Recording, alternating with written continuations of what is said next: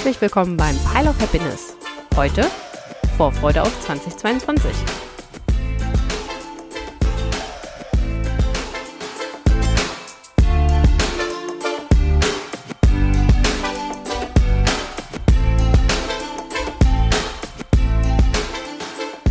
Hi, wir sind Jen und Tina. Und heute wollen wir ein bisschen darüber quatschen, worauf wir uns so im Jahr 2022 Brettspieltechnisch so freuen. Es gibt da wieder allerlei äh, Dinge, die da schon in Aussicht stehen. Wir haben uns überlegt, wir teilen es so ein bisschen auf in äh, Kickstarter-Projekte, die wir erwarten auf der einen Seite und dann ähm, Spiele, die über den allgemeinen Handel kommen, auf die wir uns auch freuen. Jen, äh, was hast du denn da heute so rausgesucht? Ja, ach, das ist so schön. Ähm, mein erstes Kickstarter-Spiel ist tatsächlich Creature Comforts. Ähm, das hat mich einfach grundsätzlich so ein bisschen gehuckt, auch wegen dem Design und weil das einfach so charmant und äh, entspannt aussieht. Ähm, erscheint oder wird gerade von äh, Kids Table BG ähm, produziert. Designerin ist Roberta Taylor und die Illustrationen stammen von Shauna J.C. Tenney. Äh, es ist für ein bis fünf Spieler angedacht ab acht Jahren, ähm, soll rund 45 Minuten dauern und hat jetzt schon äh, BGG-Rating von 8,4 und eine Komplexität von 2,57. Und was fand ich jetzt so spannend?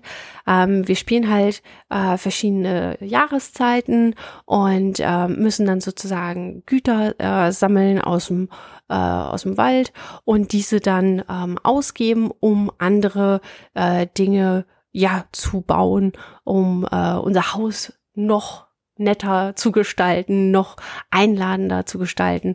Und ja, äh, wir spielen halt darauf hin, äh, wir spielen nur Frühling, Sommer und Winter, äh, Herbst, weil wir den Winter natürlich auch zu Hause verbringen.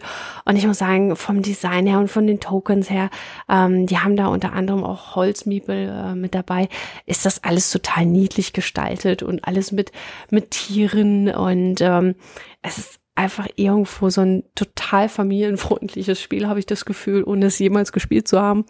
Und das war so, wo ich dachte so, oh ja, das könnte so ein Komfortspiel sein, wo ich auch einfach Bock drauf habe, ähm, was, was nicht so schwer ist und ähm, oder nicht so hardcore ist, sondern einfach schön entspannt und hoffentlich Spaß machen wird.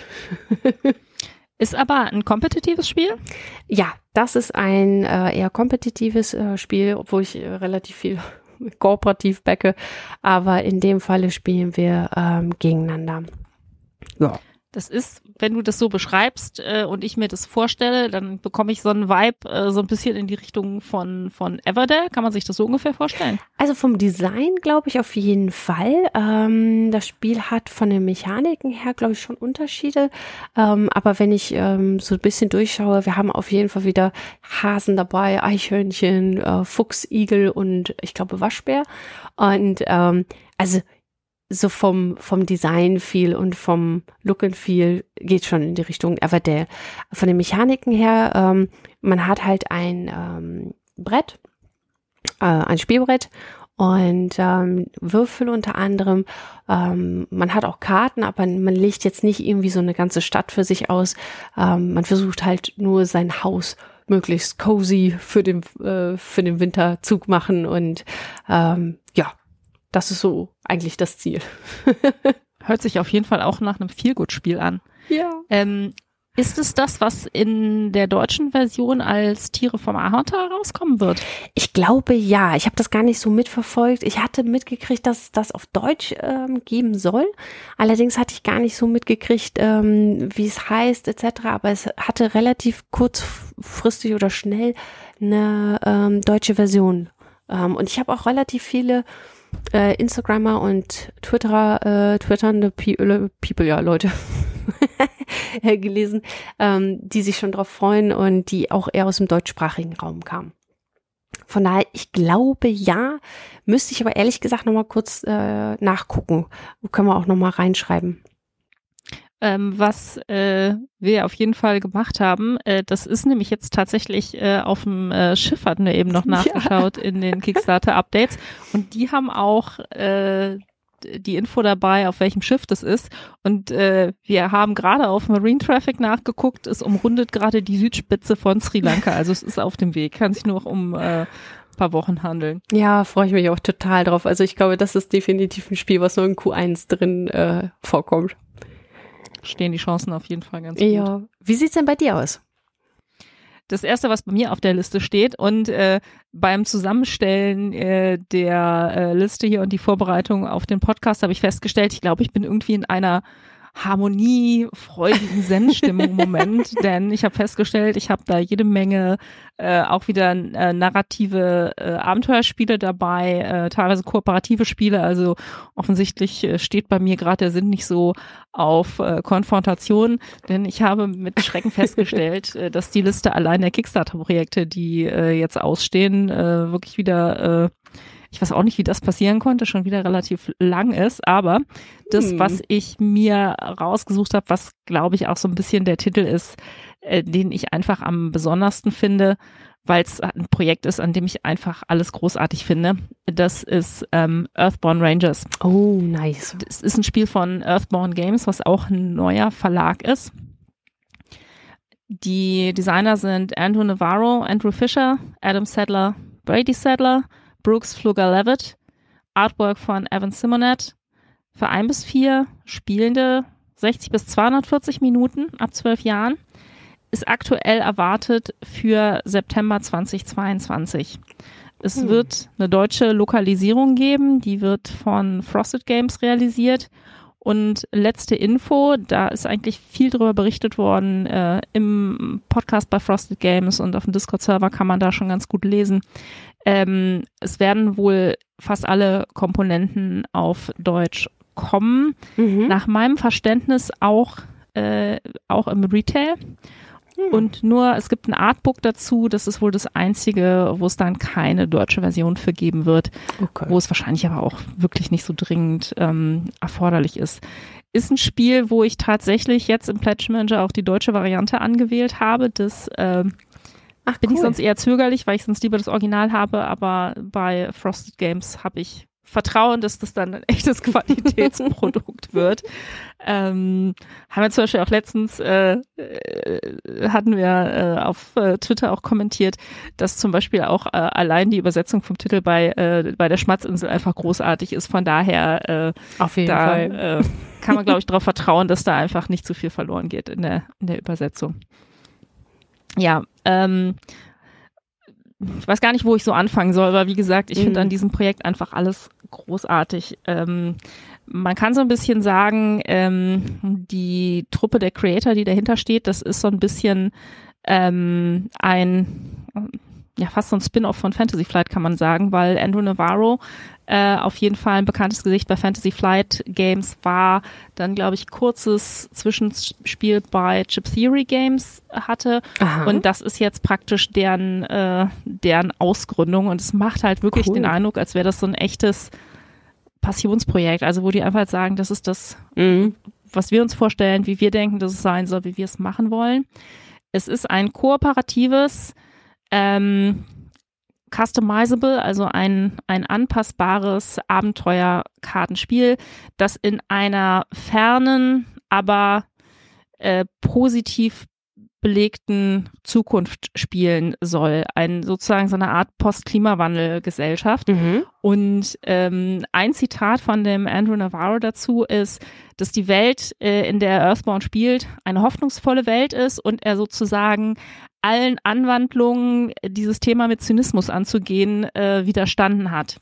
Und dass hm. es im Prinzip so ein Setting ist, äh, dass äh, die Menschen haben es geschafft, den großen Herausforderungen des Klimawandels zu trotzen, aber das hat natürlich Spuren in der Welt hinterlassen und in der neuen, ja, in dem neuen Bewusstsein ähm, mit der Welt vorsichtig umgehen zu müssen, ist man sozusagen jetzt als Ranger, also als Beschützer ähm, der der Welt unterwegs und äh, ne, erlebt also wandert durch die Wildnis und äh, erlebt halt diese diese Welt und äh, es gibt gar kein Gewinnen oder Verlieren im klassischen Sinne, sondern es ist eigentlich ein ein Erleben und ein die Entscheidungen, die man trifft, haben narrative Konsequenzen und beeinflussen halt die Geschichte, die man erlebt.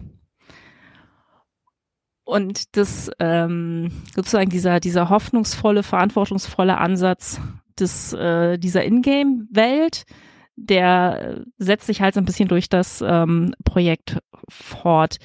Die ähm, haben auf jeden Fall großes äh, Augenmerk auch auf Nachhaltigkeit gelegt. Mhm. Ähm, zum Beispiel ist einer der Punkte, ist natürlich, wie können wir das sozusagen möglichst ressourcenoptimiert herstellen. Das heißt, äh, die bemühen sich, alle Komponenten mit ähm, ähm, FSC, also nach Forestry Stewardship Council zertifizierten Komponenten zu machen. Hm. Ähm, es gab zum Beispiel eine Komponente, sind Chips, da ist mittlerweile von einer Plastik auf eine Holzvariante umgestellt worden.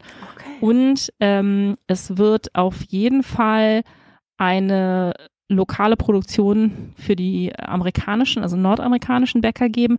Und es sieht danach aus, das, was ich gelesen habe, ist noch nicht ganz final final, aber mhm. sieht wohl danach aus, als würde es auch eine europäische, möglicherweise sogar eine deutsche Produktion geben. Oh. Das hängt so ein bisschen an den Stückzahlen, aber da ähm, es für die deutsche Version eben nicht nur die Kickstarter-Version, sondern auch die Retail-Version geben wird, ähm, wer wird da die, die Zahl wohl erreicht, die benötigt ist, um da eine europäische Produktion zu finanzieren. Und das finde ich auch ganz interessant. Ähm, da ist teilweise, das sind jetzt so Informationen aus Kickstarter, Discord und so weiter, mhm. ähm, dass äh, wohl mindestens 1000 Stück, also eine Stückzahl von 1000 Spielen erforderlich ist, um das überhaupt äh, hinzubekommen.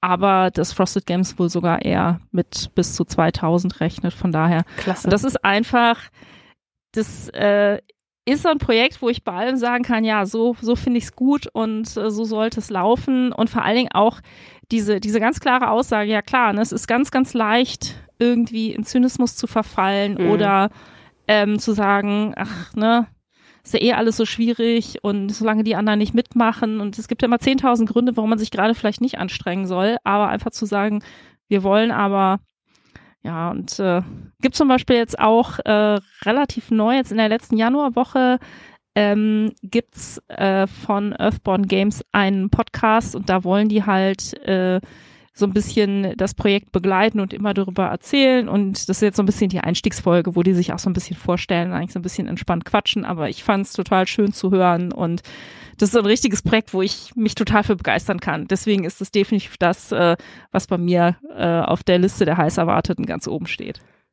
Ja, das ist schon echt, ähm, also ich bin im Detail jetzt nicht mehr mit drin, aber ich hatte am Anfang, als es kurz vor Start war und dann beim Start, hatte ich mir das auch angeguckt und das war in de, zu dem Zeitpunkt aber so, dass ich dachte, boah, du hast eigentlich so viel noch offen und da kommt noch eine ganze Menge und noch ein narratives Spiel. Boah, das wird alles ein bisschen gerade zu viel. Und ich war so froh, ja. als du dann gesagt hast, ey, ich bin da drin, ich bin da drin. Und ich so, oh, Gott sei Dank. Weil das ist ja schon ein Vorteil, ne? Also, also erstmal grundsätzlich dieses Projekt, auch dieser Ansatz, alles nachhaltig zu gestalten. Es ist schwer ne, also für Unternehmen ist es unglaublich schwer. Ich sehe das auch in der eigenen Firma, aber ich finde auch dieser Ansatz, es ist nicht alle Hoffnung verloren. Ähm, jeder kann im kleinen Rahmen was machen ähm, und, und die Großen können halt was Großes machen. Und es gibt halt auch nicht jeder, klar, aber ne, es gibt zum Glück, sag ich mal, auch große Gesellschaften, Unternehmen, sonstiges, Associations etc., die da was machen. Und dann da auf dieser Basis raus ähm, zu sagen, hey, da wollen wir ein narratives Adventure Card Game draus machen, finde ich total klasse. Auch dieser ganze Ansatz, ähm, die haben vorher auch relativ viel drüber gesprochen, wieso, weshalb, warum.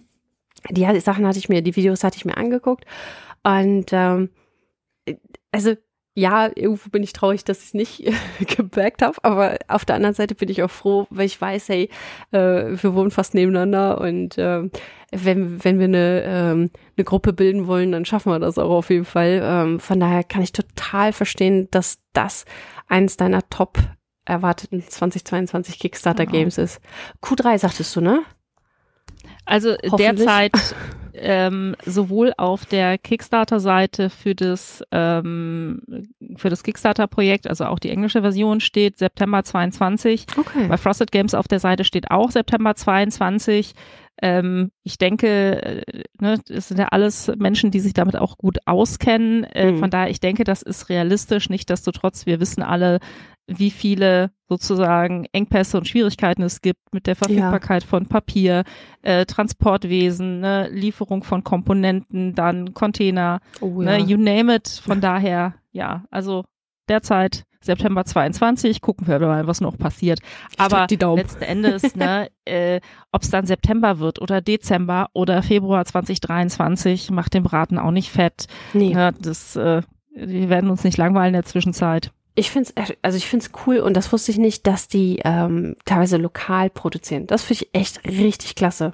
Also mega. Das ist auch echt neu. Also ja. das äh, machen, das, das habe ich jetzt zumindest ich bei keinem anderen Projekt, äh, zumindest auf Kickstarter und einem Projekt, sage ich jetzt mal in der Größenordnung gesehen. Ich weiß, dass es äh, Verlage gibt, die mit europäischen Produzenten mhm. auch mhm. äh, arbeiten, ne, wo du zum Beispiel jetzt natürlich auch den Vorteil hast, dass das Containerthema nicht so riesig ist. Dafür ja. gibt's da, glaube ich, zunehmend das Thema, dass irgendwie, dass es irgendwie kein Papier mehr gibt. Oh. Aber ähm, ja, also von daher auf jeden Fall äh, bemerkenswert. Und ähm, in einem der Kickstarter-Updates äh, wird zum Beispiel auch beschrieben, dass die mit ähm, der Universität von Illinois ein Projekt gestartet haben, um wirklich zu explorieren, wie die Nachhaltigkeit der Produktion dieses Spiels noch verbessert werden kann. Also auch einfach mal zu sagen, wir versuchen das einfach mal neu zu denken und da mhm. bestimmte Themen anzugehen. Und äh, von daher finde ich es einfach großartig. Und ich bin mal gespannt. Also das ist ja letzten Endes ähm, auf jeden Fall ein sehr industrieerfahrenes Team. Von daher habe ich auch das Gefühl, dass da die Wahrscheinlichkeit, dass das Projekt äh, sauber vonstatten geht, äh, recht hoch ist. Mhm. Ähm, wo so ein bisschen für mich ein Fragezeichen dran ist, äh, diese Art von Kartenspiel und gerade wenn man so ein bisschen die Wurzeln bei Fantasy Flight anschaut, ähm, natürlich äh, denke ich da an die ganzen Living Card Games und die 7298 Expansions, die da kommen können. Mhm. Ich ähm, habe auch Kommentare oder ähm, ne, teilweise in den ganzen Informationen gesehen, dass die auch dieses Thema so ein bisschen mit Augenmaß angehen wollen. Ähm, okay. Ja, schauen wir mal, wenn das Spiel erfolgreich ist. Äh, ne? Andererseits äh, wenn wir es mögen, beschweren wir uns ja auch nicht über zusätzlichen Content. Aber letzten Endes, weißt du, wem willst du Erfolg wünschen, wenn nicht so ein, wenn nicht so ein Projekt, ne? Von daher. Auf jeden Fall. Ja. Nee, also das, das für mich war das Projekt war einfach, äh, wie gesagt, an dem Projekt finde ich einfach alles großartig und äh, deswegen ist das äh, bei mir auf der Liste ganz oben. Sehr cool. Ja, ich habe auch ein äh, eher ja, ob es so richtig narrativ, äh, auf jeden Fall ist es ein äh, Abenteuerspiel. Ähm, und zwar bin ich in den zweiten Kickstarter mit der Erweiterung Adventure Tactics äh, mit ähm, Alchemy, äh, Adventures in Alchemy ähm, eingestiegen. Und es gab vorher schon einen ähm, ersten Kickstarter, einfach Adventure Tactics, nannte sich, glaube ich, irgendwie a Co-op Tactics Campaign for one to five players. Und ähm, da bin ich nochmal drüber gestolpert, nachdem ich beim Dice Tower tatsächlich ähm, mit Tom Wessel und seinen zwei Töchtern ein Video gesehen hatte und mir dachte, die waren da so begeistert von, ähm, dass ich mir dachte, das musst du dir nochmal anschauen und ähm, da hat's mich auch einfach gehuckt. Vielleicht ganz kurz, ähm, es erscheint bei Letiman Games. Ähm, Designer ist Nicolas Yu. Artists sind äh, Jacob Croft, Jason D. Kingsley, Calico Maher, Heribo, Heriberto Valle Martinez, Alicia Volkmann. Ist halt für ein bis fünf Spieler geeignet, soll, ich vermute, pro Szenario 45 bis 90 Minuten dauern. Ab zehn Jahren hat ein Rating, also das Grundspiel hat schon ein Rating von 8,0 und 2,64 an Schwierigkeit, also auch nicht super komplex. Ähm, aber was mich daran, ähm, ich mag ja grundsätzlich schon so diese Animations-, äh, äh, dahingehend und ähm, es war halt so ein bisschen wie so ein Dungeon Crawler, äh, wo man seinen Charakter auch tatsächlich mh, entwickeln kann. Und das fand ich so faszinierend. Also man kann wirklich in dem Spiel sagen, okay, ich bin ähm, die Kriegerin, aber ich nehme dazu irgendwie noch ein Level Dieben und wenn ich Bock habe, nehme ich noch ein Level äh, Sorceress oder so und ähm, oder ich gehe komplett äh, komplett maximiere ich mich auf äh, Kämpferin.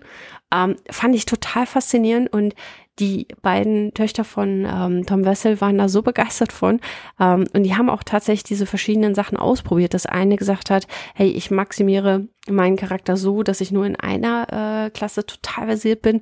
Ähm, ich glaube, der nächste, ich glaube, Tom Wessel selbst hat irgendwie alles Level 1 gehabt, was aber auch irgendeinen Bonus äh, brachte. Äh, also er hat wirklich irgendwie jeden, jede Klasse gehabt. Ähm, fand ich total faszinierend. Und ähm, ja, das, also ich muss sagen, ähm, das hat mich einfach gecatcht. Und ähm, es ist einfach ein, ja, ein Counter-Based Campaign-Driven Cooperative Tactical Combat Game. Also ich glaube, das fasst ganz gut zusammen. Und äh, es gibt fünf Klassen mit dabei, äh, also Basisklassen. Und man muss sich halt dann durch die Kampagne so durchmetzeln. Also klingt jetzt, glaube ich, schlimmer, als es ist. Aber halt, äh, was ich ziemlich cool ist, ähm, finde, ist halt, dass man beim Level Up auch noch weitere Elite-Klassen tatsächlich freischaltet.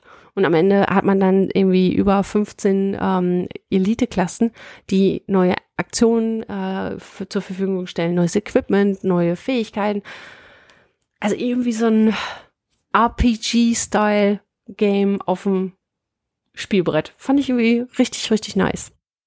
So hört sich das auf jeden Fall an, dass so ein bisschen dieser, dieser Rollenspiel, Pen and Paper Gedanke und das, äh, die Charakterentwicklung äh, da offensichtlich sehr im Vordergrund stehen. Ja. Und ich glaube, wenn ich mich nicht vertue, äh, warst du auch kurz davor, es zu backen, weil äh, die Erweiterung mit Alchemie zusammenhing. Ne? genau, das ist für mich ja eigentlich, äh, ne, das Stichwort Alchemie ja. ist ja für mich eigentlich so ein, so ein Autobuy und äh, ich war echt ganz stolz auf mich, äh, als ich dann es geschafft habe, hier der äh, FOMO Fear of Missing Out zu widerstehen und äh, mich auch mit dem Gedanken zu besänftigen, äh, Jen hat es, wohnt direkt um die Ecke und ja. äh, das wird schon gehen. Also von daher, äh, ja, ich bin ganz großartig äh, hart geblieben. Ja, und aber hat mich auch echt angesprochen und auch, äh, es ist ja, ne, wie du sagst, auch dieser, dieses taktische Element, ne, das mit Positionierung, man hat ja auch irgendwie so eine, so eine äh, Map, also das äh, sieht echt cool aus. Und was ich auch gesehen hatte, hier äh, Jeremy Howard von äh, Man vs. Meeple hat äh, da auch sehr begeistert drüber berichtet. Okay, das muss ich mir nochmal angucken, weil äh, man hört ja gerne dann auch so positive Sachen über die Kickstarter, ja. die man unterstützt hat. genau, genau. Was mich immer wundert, ist, okay, das ist jetzt natürlich auch ein Spiel, wo es schon äh, das Grundspiel äh, ja. schon äh, länger gibt. Ne? Von daher äh, völlig fair, dass es da ein BGG-Rating gibt. Ähm, ja. Aber äh, Spiele, die im Prinzip eigentlich noch gar nicht wirklich da sind, ne, gut, dann hat der eine oder andere vielleicht äh, eine Tabletop-Simulator-Variante gespielt oder so, aber ja, ich wie glaub, aussagekräftig das dann ist, kann ja. man auch Fragezeichen dran machen. Ich glaube, die Erweiterung hatte auch noch kein äh, Rating, weshalb ich dann gesagt habe, okay, jetzt nehme ich dann das Grundspiel erstmal mit rein. Mhm. Und ich glaube, in der Erweiterung gab's die Alchemistin und Druiden, war das, glaube ich, wenn ich mich nicht vertue. Äh, weiß ich schon, was ich spiele. Ja, und ich weiß, was ich spiele. Fand ich auf jeden Fall mega cool. Und ähm, ja, also da freue ich mich auch schon, äh, das mit dir und äh, gegebenenfalls auch Elisa, falls wir die Zeit zu dritt finden, auszuprobieren, weil ich glaube, vielleicht sogar ähm, mit ihrem Sohn, weil ich habe das Gefühl, das ist sehr kinderfreundlich. Ja, da habe ich jetzt an verschiedenen Stellen auch schon gehört, dass eben das äh, ne, häufig auch mit äh, Familie, mit Kindern gespielt wird. ja, aber ist doch super. Bin ich mal gespannt. Ja. Okay. Dann bei mir als nächstes auf der Liste, Überraschung, ein narratives Abenteuerspiel. Zieht sich so durch, ne? Genau. Und das ist echt, also ich glaube, es gab jetzt einfach auch viele Projekte, die in der Richtung gelaufen sind und da hatte mhm. man echt so ein bisschen Qual der Wahl, was ja auch wieder ein Luxusproblem ist.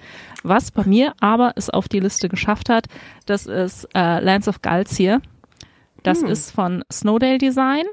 Die Designer sind Sami Laxo, Seppo Kukasjärvi.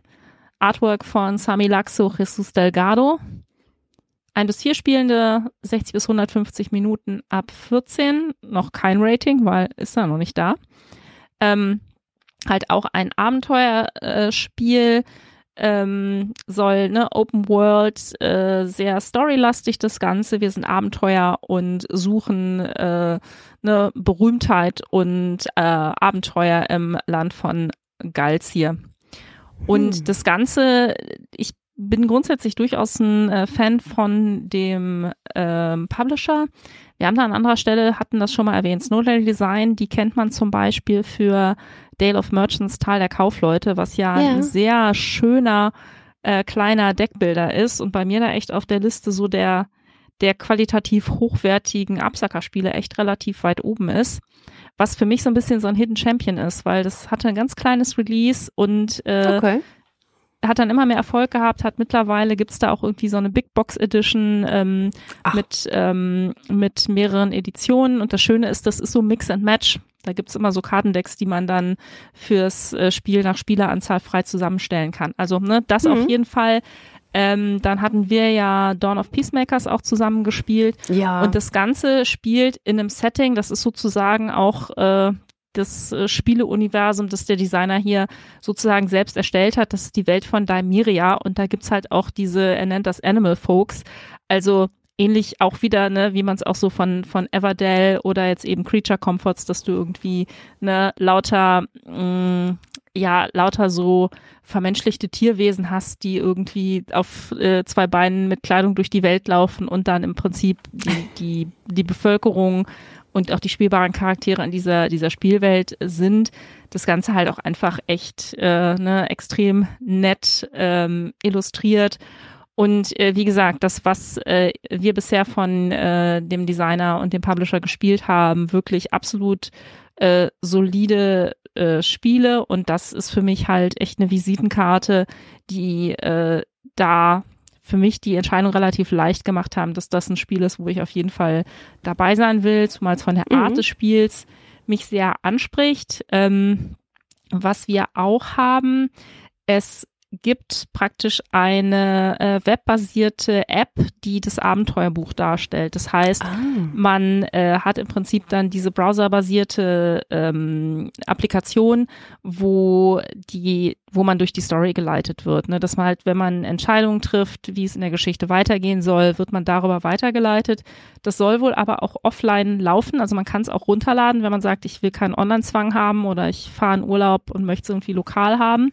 Mhm. Und ähm, ist auch die Zusage da, dass es auf jeden Fall, wenn es, es in irgendeinem Zeitpunkt mal nicht mehr vom Publisher unterstützt wird, ähm, als Open Source zur Verfügung gestellt wird, damit es äh, einfach weiter betrieben ah. werden kann. Ne? Also ist auch schon auf jeden Fall transparente Herangehensweise. Genau, mhm. genau. Ja, von den Materialien her und von der Optik sieht's ja schon mal fantastisch auch aus, ne? Also viel auch mit Holz, was ich gerade sehe. Die Würfel sehen toll aus, tolle Farbgebung. Also dahingehend äh, sind die ja echt 1A auch wieder. Genau. Und ähm, ne, als, äh, als praktisch als Kampagne spielbar. Ähm, man kann äh, an, es gibt so eine Art äh, Speichermechanismus, das heißt, äh, man kann ne, die Session beenden, kann dann irgendwann wieder anfangen. Mhm. In meinem Verständnis ist es auch so, dass man nicht zwingend immer exakt die feste Gruppe braucht, sondern dass halt, ne, okay. diese Runde sind wir zu dritt, nächste Runde sind wir zu viert. Das ist auch möglich. Und also insgesamt einfach ein sehr, sehr schön gemachtes äh, Projekt. Freue ich mich auch sehr drauf. Kann ich Und gut verstehen. Eine Sache, mhm. die ich mich, die ich erwähnenswert finde. Äh, ja. Ich denke, alle von euch, die gelegentlich auf Kickstarter unterwegs sind, können ein Lied äh, singen von dem Thema Mehrwertsteuer, oh. die ja bei sehr vielen äh, über Crowdfunding finanzierten äh, Spielen dann praktisch hinterher draufkommen im Pledge Manager. Mhm. Das immer so erforderlich ist oder nicht, halt, ne, aber ist halt ein schwieriges Thema und gerade ähm, ne, im internationalen Bereich ist, ist, ich kann verstehen, dass es für einen Publisher schwierig bis unmöglich ist zu sagen, ich weiß nicht, in welchem von den 83 betroffenen Ländern ich vielleicht einen Refund beantragen kann oder nicht, oder ich weiß nicht, wie das geht oder sonst mhm. was.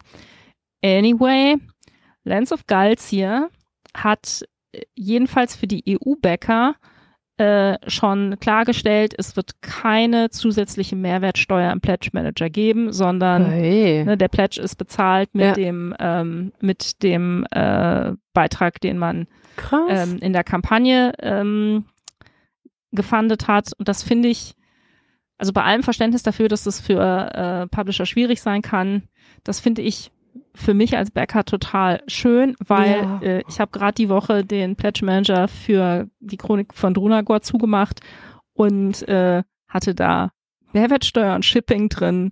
Und ja, also von dem, was da abgebucht oh. wurde, kann man andere Projekte komplett unterstützen. Also das war schon echt extrem painful. Ah. Und wenn das Thema hier äh, zumindest für bestimmte Geografien einfach rausgenommen wird, heißt, also macht's für die Unterstützer angenehmer, heißt auch, dass sich äh, der Publisher damit beschäftigt hat und einfach versucht hat, da so viel Unsicherheit wie möglich rauszunehmen. Und äh, finde cool. ich super, absolut erwähnenswert und äh, vor allen Dingen auch eine Seltenheit. Cherry on the Cake, ja, genau. Genau. Aber echt. Cool. Mhm. Bin ich gespannt drauf. Also, also äh, hatte ich vorhin ganz kurz gesagt, habe ich nichts von mitgekriegt. Habe ich überhaupt nicht auf dem Schirm gehabt. Aber als du gerade eben sagte, Sami lag so, äh, da war direkt so, also Snowdale Design hatte ich nicht auf dem Schirm als Begriff, aber äh, der Sami, ähm, ich finde, glaube ich, wenn ich mich nicht vertue. Ähm, ja, genau. Ja, ne? Äh, den, den hatte ich sofort auf dem Schirm äh, mit äh, im Zusammenhang mit dem P Dawn of Peacemakers, äh, als wir das genau. gespielt haben. genau. Schönes Spiel. Bin ich gespannt. Ja. Also ist vielleicht auch eine Sache, das ist ein Projekt, was auf GameFound gelaufen ist. Deswegen hat man es vielleicht auch bei Kickstarter nicht direkt in die, äh, ne, in die Timeline gespült bekommen. Ah, ja gut, da habe ich auch die App auf dem Handy, muss man dazu sagen. ja, ja. Genau, was gibt's bei dir denn noch als äh, bei den Kickstarter-Projekten? Oh, ein, äh, glaube ich, äh, echt Herzensprojekt, was letztes Jahr relativ spät gelaufen ist und äh, wo ich gar nicht weiß, ob das überhaupt dieses Jahr kommt, aber ich irgendwie trotzdem Hoffnung habe. Ähm, das war irgendwann ein Q3, wo ich plötzlich einen Tweet gelesen habe und dieses Design schon gesehen habe und die Leute angedeutet haben, Artisans of the Splendid Veil. Das ist äh, bei, äh, wird bei Renegade Games äh, Studios erscheinen. Designerin Nikki Valens, Illustratoren sind Lil Chan, Cleonique Hilsaka, MK Castaneda, Lisa Pierce, Pierce äh, Christina Petre und äh, vielleicht noch als Honorable Mention Graphic Designerin ist Anita Osborne. Ist geeignet für zwei bis vier Spielende ab 14 Jahre noch keine Angaben zu Komplexität, ähm, Zeit, Rating etc. Klar. Und ich weiß noch, dass als ich den Tweet dazu gesehen habe, habe ich gedacht, so scheiße, hast du das verpasst? Was ist dir jetzt durch die Lappen gegangen? Und hatte dann in den Antworten aber gelesen, dass das noch kommen wird.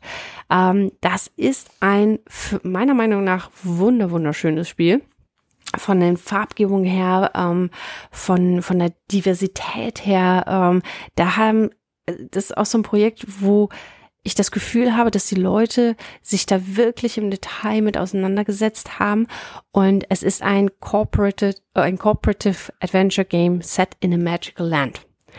Und ich, also ich weiß, du, du hast es auch auf äh, Kickstarter gebackt, von daher, das war wirklich eins, wo wir, glaube ich, also das ist so ein Spiel, das möchte ich unbedingt in meiner Sammlung haben. Ähm, und das möchte ich auch irgendwie zu jeder Zeit griffbereit haben. Ähm, es hat wieder so ein aufklapperes Buch und man spielt halt ähm, in diesem Buch dann auf den verschiedenen Seiten. Äh, es gibt eine Story mit dabei. Aber was ich eigentlich so cool daran finde, ist, dass ähm, man halt eine Troop of Artisans, ich weiß gar nicht, wie übersetzt man Artisans? Artisan? Kunsthandwerker. Ah, Kunsthandwerker. Okay, ah, das passt auch sehr gut. Also, ähm, man ist eine äh, Kunsthandwerkerin, kann man sein, und ähm, man geht sozusagen auf, auf Reise, auf Entdeckung ähm, in halt äh, Splendid Vale und entwickelt seine individuellen handwerklichen Fähigkeiten oder künstlerischen Fähigkeiten. Ähm, dabei gibt es dann auch Herausforderungen, die man ähm, überstehen muss, ähm, taktische äh, Szenarien, taktische Momente mit dabei. Und aber ein, einfach dieser Gedanke, es sieht schon so friedlich aus. Also ich glaube, es ist nicht so ein Hack and Slay, sondern es ist wirklich eins, okay, wie kann ich jetzt diese Herausforderung mit meinen künstlerischen oder handwerklichen Fähigkeiten überstehen und sie zum Wohle auch des, des Tal, Vale war Tal, ne? Jetzt bin ich gerade genau. hier, des Tals einsetzen. Und das ist einfach irgendwie so, einfach so schön. Und dann mit diesem Design dazu, also, ja, äh, bin ich fast sprachlos, weil ich da so begeistert von bin. Ist auch ein kooperatives Spiel, ne? Ja, ja. Deswegen, wie gesagt, ja. ne, das, das zieht sich gerade so ein bisschen durch. ja, genau. Äh, unsere, unsere harmonische Grundstimmung. Ähm, ja. ja. du hast schon gesagt, ich hab's, ich hab's auch gebackt. Äh, das war halt äh, relativ leichte Entscheidung, mhm. weil Designerin Nikki Valance äh, auch äh, aus dem äh, Fantasy Flight äh, äh, Hause ah. sozusagen groß geworden, ist die Designerin von Legacy of Dragonhold. Hm, so klein dass wir jetzt gerade ne, äh, auf Instagram spielen und wo wir ja auch, äh, dass wir ja auch schon einmal komplett durchgespielt haben, wo wir eine sehr schöne, äh, ich würde mal sagen, Sonntagmorgen Brunch-Kampagne gespielt haben und einfach auch wirklich äh, so ein richtiges Feelgood-Spiel hatten und mhm. äh, so die Kombination aus dem sehr ansprechenden Setting, äh, schöne Kampagne und halt äh, so ein bisschen der der Footprint einer Designerin, äh, die ein Spiel gemacht hat, für das wir uns derartig begeistern äh, konnten. Äh, ja, what's not to like sozusagen. Ne? Ja. Von daher.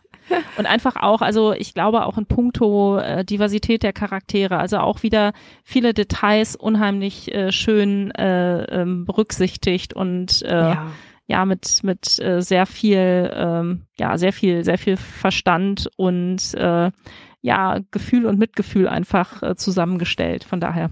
Ja, finde ja. ich auch mal schön einfach, ne? Das sind so, ähm, also ich mag auch mal so zwischendurch so Haut drauf Spiele oder ne, ähm, dass man strategisch, taktisch, äh, sag ich mal, seinen Gegner auseinander nimmt.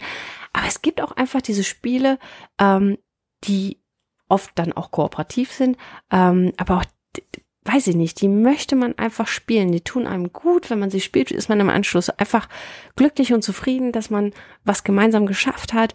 Ähm, man hat trotzdem strategisch gearbeitet, hat aber als Team zusammengearbeitet und das macht mich persönlich auch einfach dann oft glücklicher, als wenn ich äh, ähm, ja, also klar, manchmal machst du dich auch glücklich hier wie bei Dice Throne, wenn wir uns gegenseitig einer auf den Map hauen. Ich wusste, dass dieses Wort jetzt kommt. ja, aber grundsätzlich, ähm, also das ist echt, auf, also wenn ihr die Möglichkeit habt, wir packen ja mal die Links rein, schaut euch mal die Bilder dazu an. Also, oh, ich, ich möchte dieses Spiel einfach umarmen und ich glaube, es wird ein großer Brocken, von daher weiß ich nicht, ob ich es umarmen kann. das wird sich dann, das wird sich dann zeigen. Nee, aber echt, äh, echt äh, auch, auch wieder wirklich ein, ein auffälliges, ein auffälliges äh, Projekt. Ja, ja. Mhm. Und äh, wo wir beim Kunsthandwerk sind, äh, können wir äh, sozusagen nahtlos überleiten äh, zu meinem dritten Kickstarter, den ich hier auf der Liste habe für die Sachen, die äh, auf die wir uns besonders freuen. Das ist bei mir nämlich Flamecraft. Oh. Und äh, auch da geht's um Kunsthandwerk. Und äh, zwar äh, gibt es äh, in der Welt dieses Spieles äh, freundliche kleine Drachen. Also nicht die äh, großen bösen Drachen, die irgendwie Schätze klauen und bewachen und Feuer spucken und gemein sind, sondern äh, die Drachen sind äh, freundliche kleine Helferlein und äh, wir sind auch in Sachen Kunsthandwerk unterwegs. Und die Drachen sind praktisch Helferlein, die wir einsetzen, um eben handwerkliche, kunsthandwerklichere Tätigkeiten auszuführen. Mm, Mechanis Mechanismen im Spiel sind Handmanagement und Worker Placement und eben wir müssen die Drachen mit den Talenten und Fähigkeiten möglichst effizient äh, einsetzen, um eben äh, dann äh, unsere unsere ja unsere unsere Handwerksprodukte mhm. äh, zu erstellen. Das ähm, ist ein Spiel von Cardboard Alchemy. Designer ist Manny Vega. Artwork Sandara Tang ein bis fünf Spielende, etwa eine Stunde Spielzeit ab zehn Jahren. Und äh, auch hier wieder absoluter Augengenuss, äh, mhm. halt super liebevoll designt, vor allen Dingen äh, diese, diese kleinen Drachen, die sehen halt, ja, das sind schon Drachen, aber die haben eher so einen Vibe wie kleine kuschelige Haustiere und Hunde und Katzen und sonst irgendwas. Und ähm, die Künstlerin hier, Sandara Tang, äh, mhm habe ich hier das erste Mal überhaupt irgendwie aufs Radar bekommen, war mir vorher überhaupt nicht bekannt. Aber ähm, das Artwork spricht mich äh, total an, habe mich dann auch so ein bisschen äh, umgeschaut und da sind total nette Sachen. Zum Beispiel gibt es ein Bild, wo äh, ein kleiner Drache praktisch so außen vor dem Fenster von der Bäckerei steht. Und es macht so ein bisschen Eindruck, dass das früh morgens ist. Also draußen ist noch so ein bisschen dunkel, aber drin die Bäckerei läuft schon und da sind gerade die frischen Brote. Und du siehst halt, wie dieser Drache von draußen reinguckt. Du hast so richtig das Gefühl, oh, du kannst riechen, wie gut das Brot riecht und hast auch das Gefühl, oh, der arme Drache, ich, ich möchte ihn jetzt hereinlassen. Und es ist halt so, hat einen ganz direkten äh, ähm, emotionalen Appeal so gehabt. Mhm. Also fand ich echt total krass. Äh, hat auch dazu geführt, dass ich mir ähm, von äh, der Künstlerin gleich zwei Artprints bestellt habe. Die sind auch schon da. Äh, Ach cool. Auch wenn das Spiel noch ein bisschen ähm, braucht.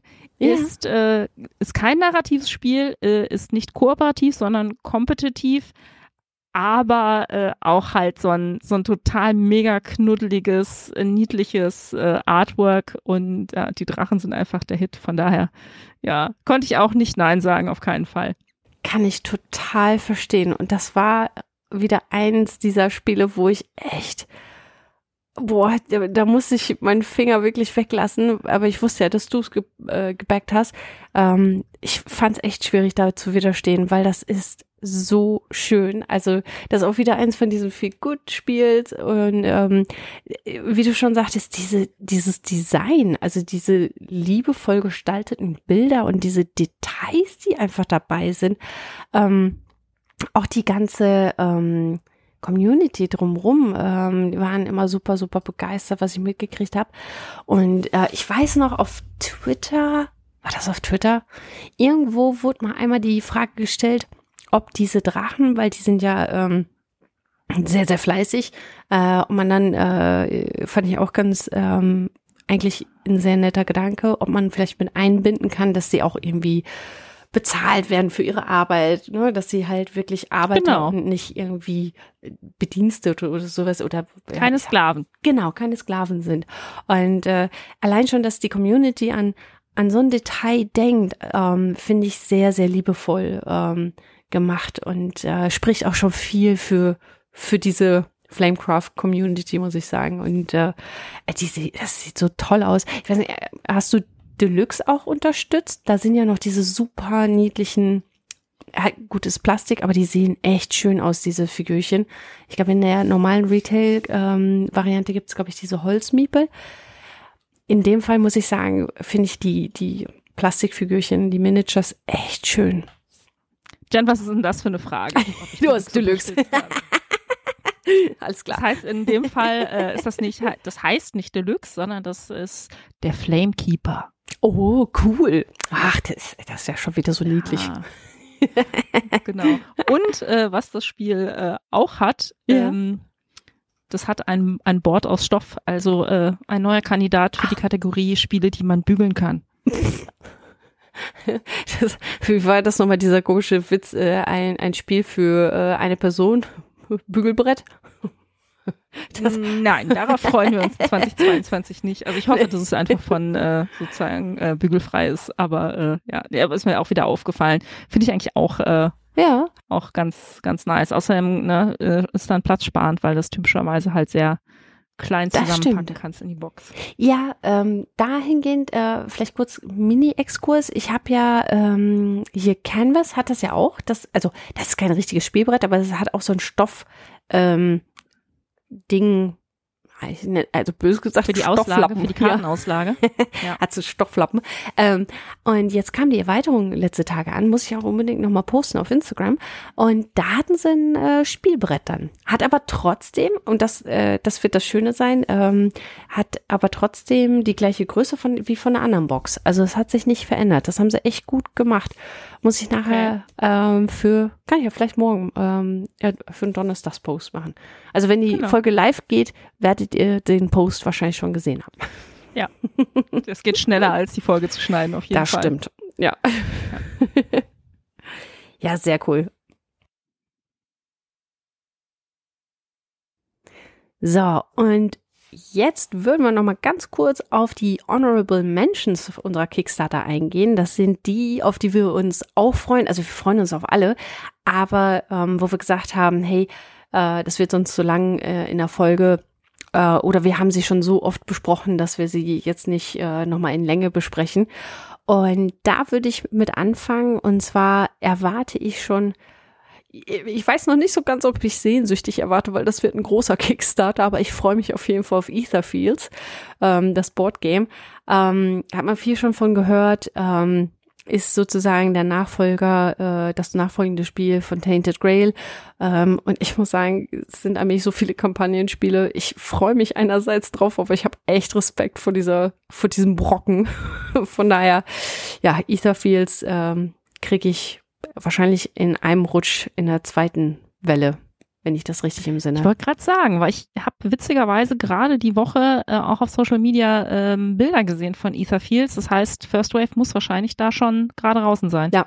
Und äh, ich glaube, die zweite Welle kommt auch mit den Language Packages teilweise, wenn ich mich nicht vertue. Ähm, aber ich meine, ich habe es auf Englisch gebackt. Bin mir aber nicht ganz sicher. Das finden wir dann raus. Ich hatte das ja letztens äh, bei Defense of Procyon, nachdem äh, auf der Spiel klar war, dass die deutsche Version leider einen Druckfehler auf dem Cover hat, oh. äh, habe ich äh, alle E-Mails durchsucht, Bäcker-Kit geguckt, um zu schauen, Echt? rauszufinden, welche Language-Version ich äh, unterstützt hatte. Mhm. War nicht rauszufinden, aber als ich dann die Kiste aufgemacht habe, war es die englische, alles gut. Aber das sind halt so Sachen, ne? Deswegen, äh, ne? Kann ärgerlich sein, ja. Ja, das ist alles nicht so einfach. Was hast du denn noch? Ja. Ähm, bei mir auf der Liste der Honorable Mentions ganz oben steht äh, auf jeden Fall Frosthaven, wo ich ehrlich gesagt gar nicht so hundertprozentig den Überblick habe, wann es kommt, aber ich gehe davon aus, dass es dieses Jahr kommt. Ähm, war ursprünglich ja schon, ich glaube, für ja, März 2021 mal geplant, hat sich dann ja aus verschiedenen Gründen verzögert, unter anderem ne, äh, mhm. das Insert wurde getauscht und so weiter und so weiter. Aber und das ist, glaube ich, in, äh, in, in good shape. Mhm. Aber ähm, ja, haben wir an anderer Stelle drüber gesprochen, ist auf 750 anderen Stellen besprochen. Äh, wer von Frosthaven noch nicht äh, gehört hat, äh, äh, okay, ähm, ich bin fast versucht zu sagen, unter welchem Stein lebst du, aber das ist wahrscheinlich auch nur in unserer Brettspielblase so, von daher äh, wahrscheinlich nein, ne, hier, äh, das ist mit einem zwinkernden Auge gesagt. Ja, ne, und äh, Gloomhaven war für uns einer der großen Hits, haben wir wirklich äh, ja. ähm, ne, komplett durchgespielt und da freue ich mich schon extrem drauf, aber äh, ja, ich glaube, ihr wisst alle, was es ist. Ja, also ich muss sagen, ich bin auch wieder bereit. Ja, genau. ready, genau, definitiv. Sehr, ready. sehr neugierig ja. drauf. Bei mir, ähm, was ich noch mit im Gepäck habe, boah, da warte ich, warte mal, jetzt lass mich mal kurz überlegen, da warte ich schon eine ganze Weile, ehrlich gesagt, drauf, ist äh, Unimaru. Ähm, das ist, boah, hm, krieg's noch zusammen. Also was mich damals äh, so geflasht hatte eigentlich an dem Spiel war ähm, neben dem äh, Design, das ist so ähm, auch wieder so ein äh, Japanese Anime-Style gehalten. Es ist aber ein sie sagen halt fully customizable modular Japanese fantasy experience utilizing dice allocation and your very own hero creations. Und ich muss sagen, ähm, von der Optik her ähm, und von den Ideen, wie die halt das Spielerboard aufgebaut haben, fand ich das schon total äh, faszinierend. Da gab es jetzt auch eine ganze Menge ähm, Verzögerungen und hier und da. Ähm, und ich meine, das letzte Update, was ich jetzt gerade äh, gestern oder vorgestern gekriegt hatte, war auch, dass ähm, die, die, wie heißen dieses ähm, äh, Pre-Production Copy äh, sollte eigentlich vor ja. vom Chinese New Year jetzt noch fertig sein. Hat schon wieder nicht geklappt, aber ich bin schon mal froh, dass sie bei der Pre-Production Copy sind. Von daher. Ja, das schon ja, ziemlich gut. Ich glaube, ähm, wann habe ich das, äh, das müsste ich mal überlegen, wann die Kampagne beendet worden ist, aber das ist, glaube ich, auch schon irgendwie 20, ah, 2019. Also sollte 2019 ähm, geliefert werden. Wir haben jetzt 2022. Äh, das heißt, irgendwo 2018 ist die Kampagne wahrscheinlich Ende des Jahres gelaufen. Ja, das ist ja ja, schon länger, aber, aber geht noch. Das ist aber auch so ein, das ist so ein ähm, Projekt, was äh, für mich komplett unterm Radar geflogen ist. Ist das auf Kickstarter gelaufen?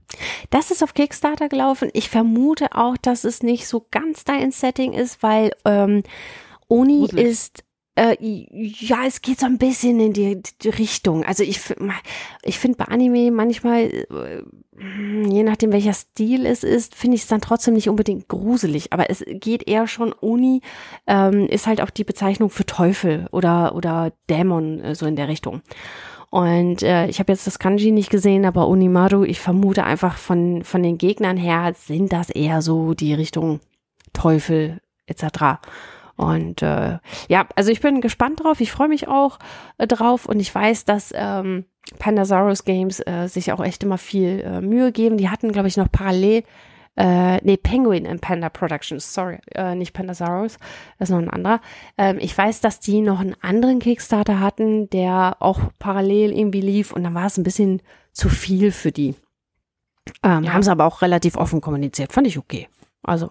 Passiert auch immer mal wieder ist auch verständlich. Wir sind alle nur Menschen und ich finde, da kann man auch ein bisschen ne, Verständnis für haben. jeder, der schon mal ein fettes Projekt geleitet hat, äh, weiß, dass man sich da schnell mal verrennen kann.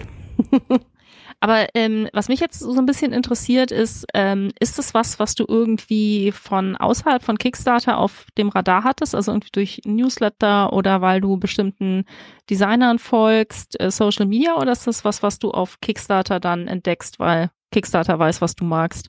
Mm, also, boah, daran erinnere ich mich tatsächlich nicht mehr so gut. Aber, also entweder ist es mir tatsächlich auf Kickstarter einfach vorgeschlagen worden in dem ähm, Zeitraum, weil ich halt, glaube ich, auch 2018, 19 relativ viel gebackt habe. Oder aber ich habe es auf Twitter über äh, Penguin and Panda Productions mitgekriegt. Okay. Also eins von beiden. Kann auch sein, dass ich äh, das Spiel, was die vorher schon ähm, hatten, kann sein, dass ich das schon mal, äh, das auch schon unterstützt hatte und darüber die Info dann gekriegt hatte. Wobei ich auch ehrlich gesagt, also ich bin nicht wirklich gut darin, mir Designer, Illustratoren etc. zu merken. Also es gibt so ein paar Namen, ja, die sind für mich dann vordergründig da oder auch Publisher. Aber bei vielen bin ich auch so ein bisschen lost, muss ich sagen. Echt, nee, das sind, das sind mal Dinge, die ich mir gut merken kann und wo ich dann mhm. auch immer, immer echt äh, schnell aufhöre. Ja, nice. Okay. Bei mir als nächstes auf der Liste ist ein, äh, ein klitzekleines bisschen äh, gefudelt, weil das kein 2022-Titel wahrscheinlich mehr sein wird. Ähm, hm. Das ist Voidfall, das ist ja deren, äh, der neue Mindclash-Titel, war auch, ist ja auf der Spiel auch vorgestellt worden, sieht ziemlich gigantisch aus, gibt äh, ein, äh, äh, ein recht äh, detailliertes Video von Better Board Games dazu. Also ähm, ja, Mindclash Games äh, ist für mich äh, halt, genau, ne, siehst du hier, Publisher typischerweise äh, trifft da ziemlich genau so den Sweet Spot für mich. Von daher, da war relativ schnell klar, will ich auf jeden Fall haben und äh, ja, freue mich auch drauf. Aber wie gesagt, wahrscheinlich erst Anfang 23. Ja, ich drücke die Daumen. Aber das ist, äh, davon habe ich auch echt äh, positive Sachen gehört. Da freue ich mich auch schon drauf. Aber habe ich nicht unterstützt. Also habe ich Finger von gelassen. Auch wieder ein dickes Ding. Ne? Also von daher, wir ja. brauchen irgendwie, keine mhm. Ahnung, wir müssen unseren Job kündigen und nur noch von Spielen leben. Ich glaube, selbst dann wird unsere Zeit nicht ausreichen. das würde. ähm, ja, das nächste, was ich habe, ähm, das ist so ein ähm, ist eigentlich was heißt, wieder, was heißt nur, eine Expansion. Ähm, aber ich muss sagen, The Isle of Cats, äh, Insel der Katzen, ist mir sehr ans, ans Herz gewachsen, weil ich mag den Designer, der ist so eine One-Man-Show und äh, zum Beispiel den Frank West, der, ähm, den kann ich mir auch gut merken, weil der halt auch sehr, sehr persönlich ist. Er ist kein großer Publisher oder so oder der ist halt noch sehr nahbar, äh, sei es auf äh, Twitter sehr aktiv, auf, ähm, auf Kickstarter ähm, kriegt man viel mit, der macht auch Videos und so. Und bei ihm merkt man auch so seine Passion für seine Spiele, weil er dann halt auch immer Erklärvideos macht und äh, ich weiß noch, wo er dann einmal äh, bei Insel der Katzen das Solo-Spiel gemacht hat, auch erklärt hatte und ähm, ich weiß gar nicht, ja, obwohl ich meine, es war nicht bei Insel der Katzen, aber irgendwo hat er bei irgendeinem seiner Spiele auch so richtig einen über den Düpp gekriegt. und nimmt das dann aber auch immer mit Humor und ist äh, total nett äh, dabei.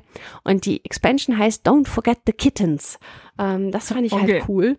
Also da konnte ich nicht widerstehen. Wir haben zu Hause zwei Bengalkatzen und äh, ja, das ist so. Ähm, also ich mag Katzen und Hunde, da mache ich keinen Unterschied, aber ähm, äh, The Isle of Cats hat auf jeden Fall einen besonderen Spot bei mir im Herzen. Und ich habe jetzt, glaube ich, auch die Big Box gebackt. Und was ich cool fand, ähm, er hat in dem Zusammenhang ähm, noch so eine, einmal die Kittens Expansion gehabt. Dann gab's die, äh, er hat ein Explore and Draw Spiel auch noch draus gemacht. Das heißt, äh, ich habe jetzt auch noch ein Roll and Write Game mitgebackt, was da schon dann irgendwie mit drin war. Ähm, und es gab noch eine Monster Expansion, auch so eine kleine eher. Und ähm, ja, fand ich total geil. Also und auch die, äh, also das fand ich sehr faszinierend. Er hat so viele verschiedene Rewards ähm, gehabt, weil ähm, er hatte halt, hat halt wirklich auch an die Erstbäcker gedacht, ne, und hat dann gesagt, okay, wenn, wenn ihr schon vorher irgendwie alles gebackt habt, wenn ihr jetzt dieses und jenes wollt, dann ne, hat er wirklich so ein so einen Pfad aufgemalt und gesagt, okay, ähm, hier, ich leite euch durch mit Ja-Nein-Auswahl und dann äh, habe ich tatsächlich darüber auch meinen richtigen Pledge ausgewählt. Ach cool. Ja, aber das ist doch echt, äh, weil ne, ich glaube, jeder, der auf Crowdfunding-Plattformen unterwegs ist, kennt dieses Problem mit, okay, der Pledge Manager ist da, äh, was hatte ich nochmal? Was muss ich jetzt Mhm. machen? Muss ich, äh, liegt mein eigentlich ausgewählte Reward schon im Warenkorb oder nicht? Äh, das äh, kann ja manchmal durchaus ein Forschungsprojekt werden. Oh ja, das ist Katastrophe dann. Also sehr, deswegen sehr, sehr nahbar. Und ich mag halt auch, ne, wir haben ja auch, ähm, wie heißt das Kleine von ihm nochmal? Vodoran Gardens? Ja. Das Mhm. sieht ja so knuffig aus. Boah, Ja. so ein kleiner aber, Brainburner, ne? Ich wollte gerade sagen, das ist schon anspruchsvoll. Das ist ja so ein kleines Tile-Laying-Game, wo man äh, ja Mhm. wieder 27 Aufgaben gleichzeitig erfüllen muss. Ja, aber echt. Mhm. genau. Ja, nee, sehr nice. Aber ich meine, äh, Insel der Katzen ist ja für uns äh, auch so ein Comfort-Game, ne, dass wir das. Ja. sehr mögen. Von daher, da ist ja auch, sag ich jetzt mal, die, die Schwelle äh, zum Unterstützen von so einer Expansion echt niedrig. Oh ja. Ja, bei mir als nächstes noch auf der Liste der Honorable Mentions, auch einfach, weil es schon an anderer Stelle äh, besprochen ist und ich denke demnächst in aller Munde sein wird. Ähm, das ist nämlich eins, was äh, jetzt dann auch schon bald kommt, weil es nämlich nach meinem Verständnis auf dem Schiff ist. Pagan Fate of äh, Roanoke, der Titel Uhu. von, also eine Zwei-Spieler Deduktionsspiel von Würmgold hatten wir auch im Zusammenhang mit der Messe äh, zugesprochen, weil das für mich auch so ein, so ein Projekt war, äh, was ich seit der Spiel Digital 2020 auf dem Radar hatte, dann Kampagne unterstützt habe und äh, ja, auf jeden Fall echt heiß drauf bin, aber auch das äh, schon ausreichend besprochen und äh, ja, ich denke dann in Kürze, in, in Kürze mehr. Und das, äh, das hast du, glaube ich, auch unterstützt, ne? Ja, ähm, ich hatte das, äh, ich war erst am überlegen, äh, du hattest mir davon erzählt und dann war ich noch so am überlegen, ist ja auch, hat dieses deduktive Element mit dabei, ob das so wirklich das ist, also das ist nicht meine Stärke, aber ähm, ich hatte mir dann ähm, von einigen äh, YouTube-Kanälen ähm, auch die, die Erklärungen äh, mir angeschaut und es war alles halt auch super nett gemacht. Dann hattest du noch erzählt mit äh, der Spiel digital etc. Und dann Mhm. habe ich gedacht, ey, äh, ist auch ein deutscher Verlag, Mhm. wenn ich mich nicht vertue. Und ähm, fand ich einfach cool. Da habe ich mir gedacht, so, hey, das möchtest du gerne unterstützen, einfach auch ne, lokal mal äh, die, die Publisher auch wieder weiter stützen, die unterstützen, die vor allen Dingen auch nicht so groß sind, ne? Oder Mhm. vertue ich mich gerade, ne? Also es ist ja, so ist ja auch, ne? Nischen. Ja. relativ äh, junger Verlag noch, äh, ne? eins der eins der ersten Spiele auf jeden Fall noch. Äh, Ja, und äh, jetzt letztes Jahr äh, auf der Messe hatten wir ja auch super nettes Gespräch. Also das war ja Genau. auch alles super. ne- Also total sympathisch, ne? Also genau, genau. Nee, aber auch, also äh, das ist auch so ein Spiel, wo ich echt extrem hohe Erwartungen dran habe, wo ich schon so ein bisschen sage, okay, bremst dich mal. oh, ja. Ähm, aber äh, im Moment bin ich da absolut im mega Vorfreude-Modus. kann ich total verstehen. Ja, Und genau. ich glaube, es wird auch eigentlich nicht enttäuscht werden, kann ich mir nicht vorstellen. Ah, nee. Ähm, ja, bei mir last but not least äh, Ma Magical Kitties. Das ist Okay. jetzt nicht- ist jetzt nicht unbedingt ein Brettspiel, aber es ist ein ähm, RPG ähm, Game sozusagen für alle Altersklassen, sagen die. Und man spielt halt eine Katze. Und ich fand das, das so cool. Ich war vielleicht auch etwas übereifrig, weil ich mir dachte, mit meiner kleinen äh, Player Number 3 könnte ich das mal irgendwann bald spielen. Ich meine, ist ja nur in Englisch. Sie müsste dann nur schreiben und lesen können. Mit 16, 17 Monaten ist das jetzt noch nicht so möglich, aber. Das kommt alles. ich konnte nicht widerstehen. Das sah einfach zu geil aus, weil dieses wenn du, ich weiß nicht, ob du das überhaupt schon mal gesehen hast, ähm, das Kampagnenbild ist halt eine Katze, die auf dem Drachen reitet und sich, also ihr Gesicht ist so, oh shit, what the heck is happening? Okay. und dann hatte ich mir da halt auch ein paar Videos von angeguckt und eigentlich, also ich bin, ich habe noch nicht wirklich ähm, Dungeon Master ungefähr gemacht, so, ne? Also Spielleiterin war ich einfach noch nicht so wirklich in meinem Leben.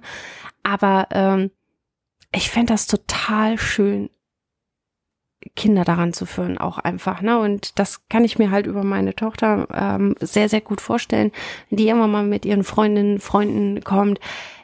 Äh, ja, das wird noch dauern, ist mir aber scheißegal. Ähm, ich freue mich einfach drauf, wenn Kinder früh an solche Dinge rangeführt werden. Mhm. Und mal ganz ehrlich, RPG Pen and Paper, äh, sich in andere Leute reinversetzen, äh, emotional sich auch nachzuvollziehen, was es äh, auch spielen zu können, Sachen zu machen, die man vielleicht im echten Leben nicht macht, aber dann mal auszutesten, was für Konsequenzen es dann aber im Spiel hat.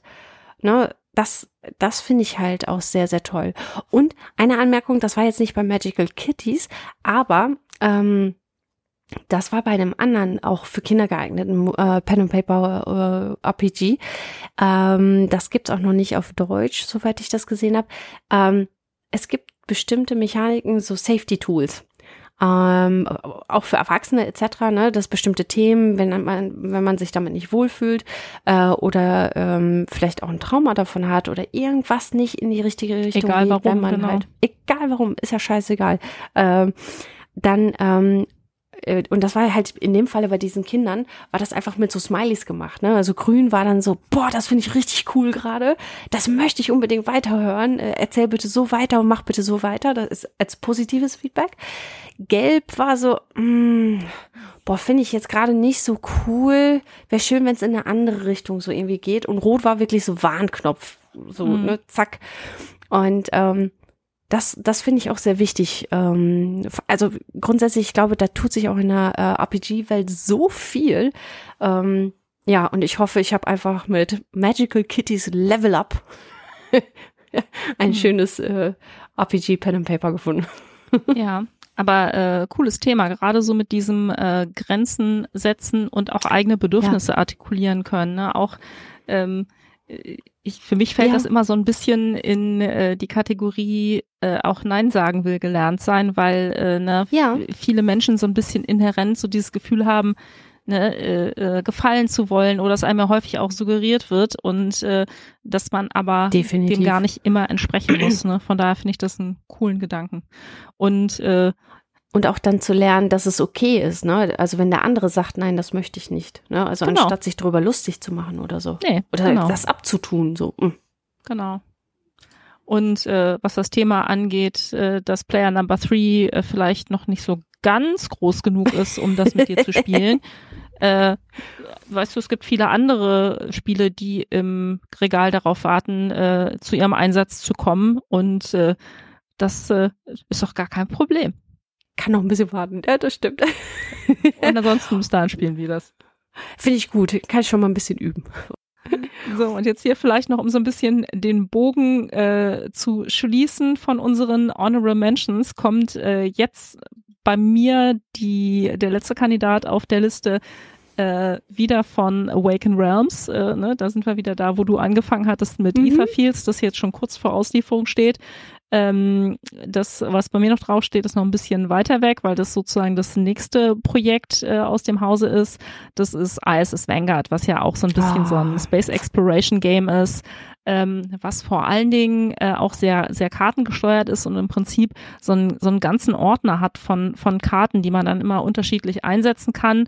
Und äh, was mir so ein bisschen da äh, sich so ins Gehirn gebrannt hat, ist halt, dass man zum Beispiel so diese typische Away-Team-Mission äh, machen kann. Da muss ich immer an äh, Star Trek Next Generation, also ne, Captain Picard's yeah. Enterprise denken, wie er dann sagt, Nummer eins stellen sie ein Team zusammen, ne, ne, so ungefähr. Ich glaube, diesen, diesen äh, Vibe wird das so, so ein bisschen äh, bespielen und halt, ja, ja, auch das, was für Etherfields äh, gilt, ist äh, halt äh, ein guter Stall, ne, der hier zum Beispiel äh, Nemesis auch gebracht hat. Und ja. vom Setting her finde ich super. Also ne, auch das, denke ich, äh, wird wieder ein großes, fettes, sehr vom Material überzeugendes äh, Ding sein. Und äh, ich bin mal gespannt, wie das mit diesem, mit diesem Kartenmechanismus, mit den Ordnern passt. Und ich freue mich schon auf äh, mein erstes Away-Team.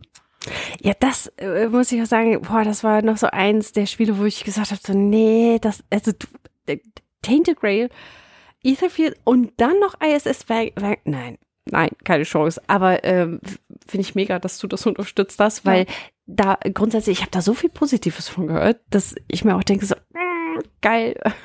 Will ich unbedingt Passt auf jeden Fall gut, weil ich habe bei Etherfields mal pausiert, weil ich dachte, äh, ich muss auch noch in meine Wohnung passen. Ich kann ja nicht äh, alle Flure nur voller Brettspiele stellen. Äh, deswegen hatte ich da Pause gemacht und dann, äh, mhm. ja, dann äh, habe ich dann bei Vanguard wieder zugeschlagen. Also von daher, ne, das cool. äh, sind so ein bisschen die Honorable Mentions, aber die Liste könnte noch ewig weitergehen, aber äh, ja, vor allen Dingen ja, die sind ja auch clever, ne? Bei Tainted Grail waren Teaser auf äh, ISS Vanguard mit dabei.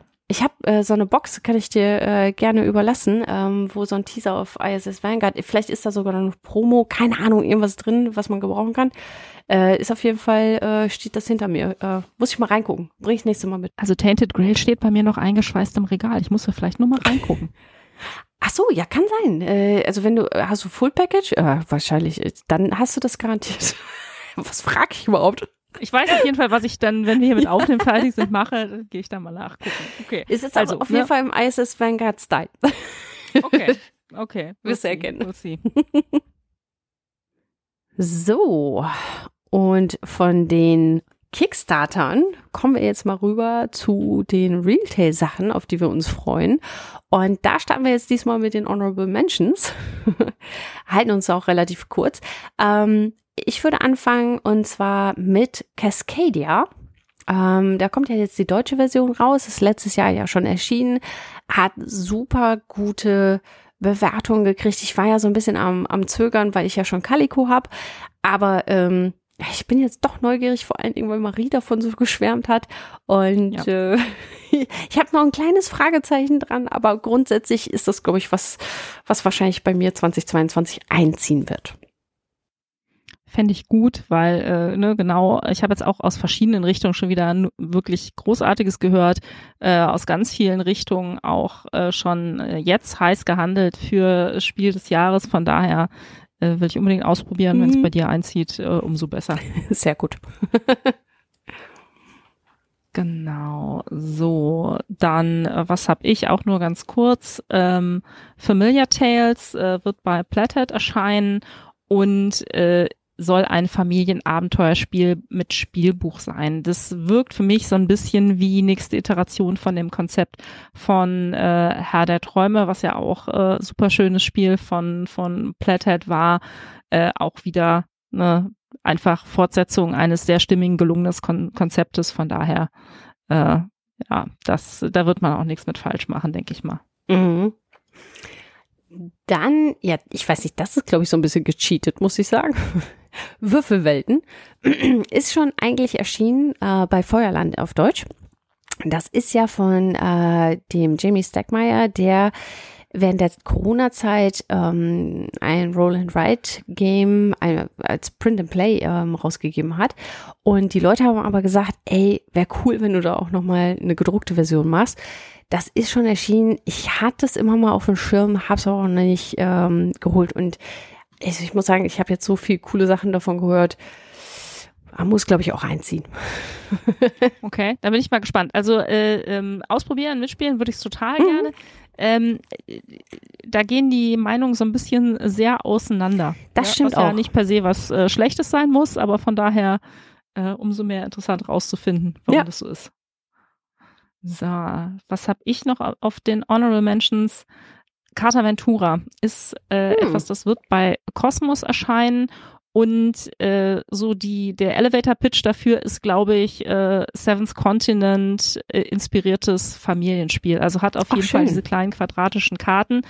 Ähm, soll aber ne, Familienspiel, sehr einfache Regeln, so ein bisschen das Prinzip, mach die Kiste auf und spiel direkt los, ohne groß irgendwie Regeln zu haben. Die Box ist auch klein und der, der Price Point ist, glaube ich, irgendwo unter 20 Euro. Also Super. vom, vom, von, von Größe und Eindringtiefe und Komplexität wohl ne, was ganz anderes als äh, Seventh Continent. Yeah. Aber so der, der erste Eindruck mit diesen, mit diesen quadratischen Karten ist sehr ähnlich.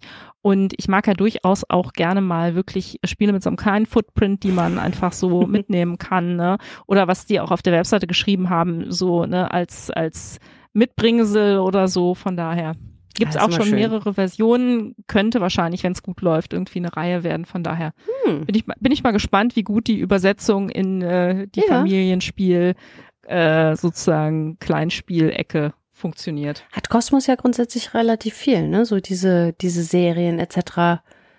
Ich glaube, da kommt auch, ähm, das hatte ich jetzt auch, wo hatte ich das gesehen? Äh, ich glaube, ähm, Brettspielblock.net und Better Board Games. Ähm, bei Cosmos kommt auch eine Agatha Christie-Reihe raus. Könnte vielleicht auch spannend für dich äh, sein.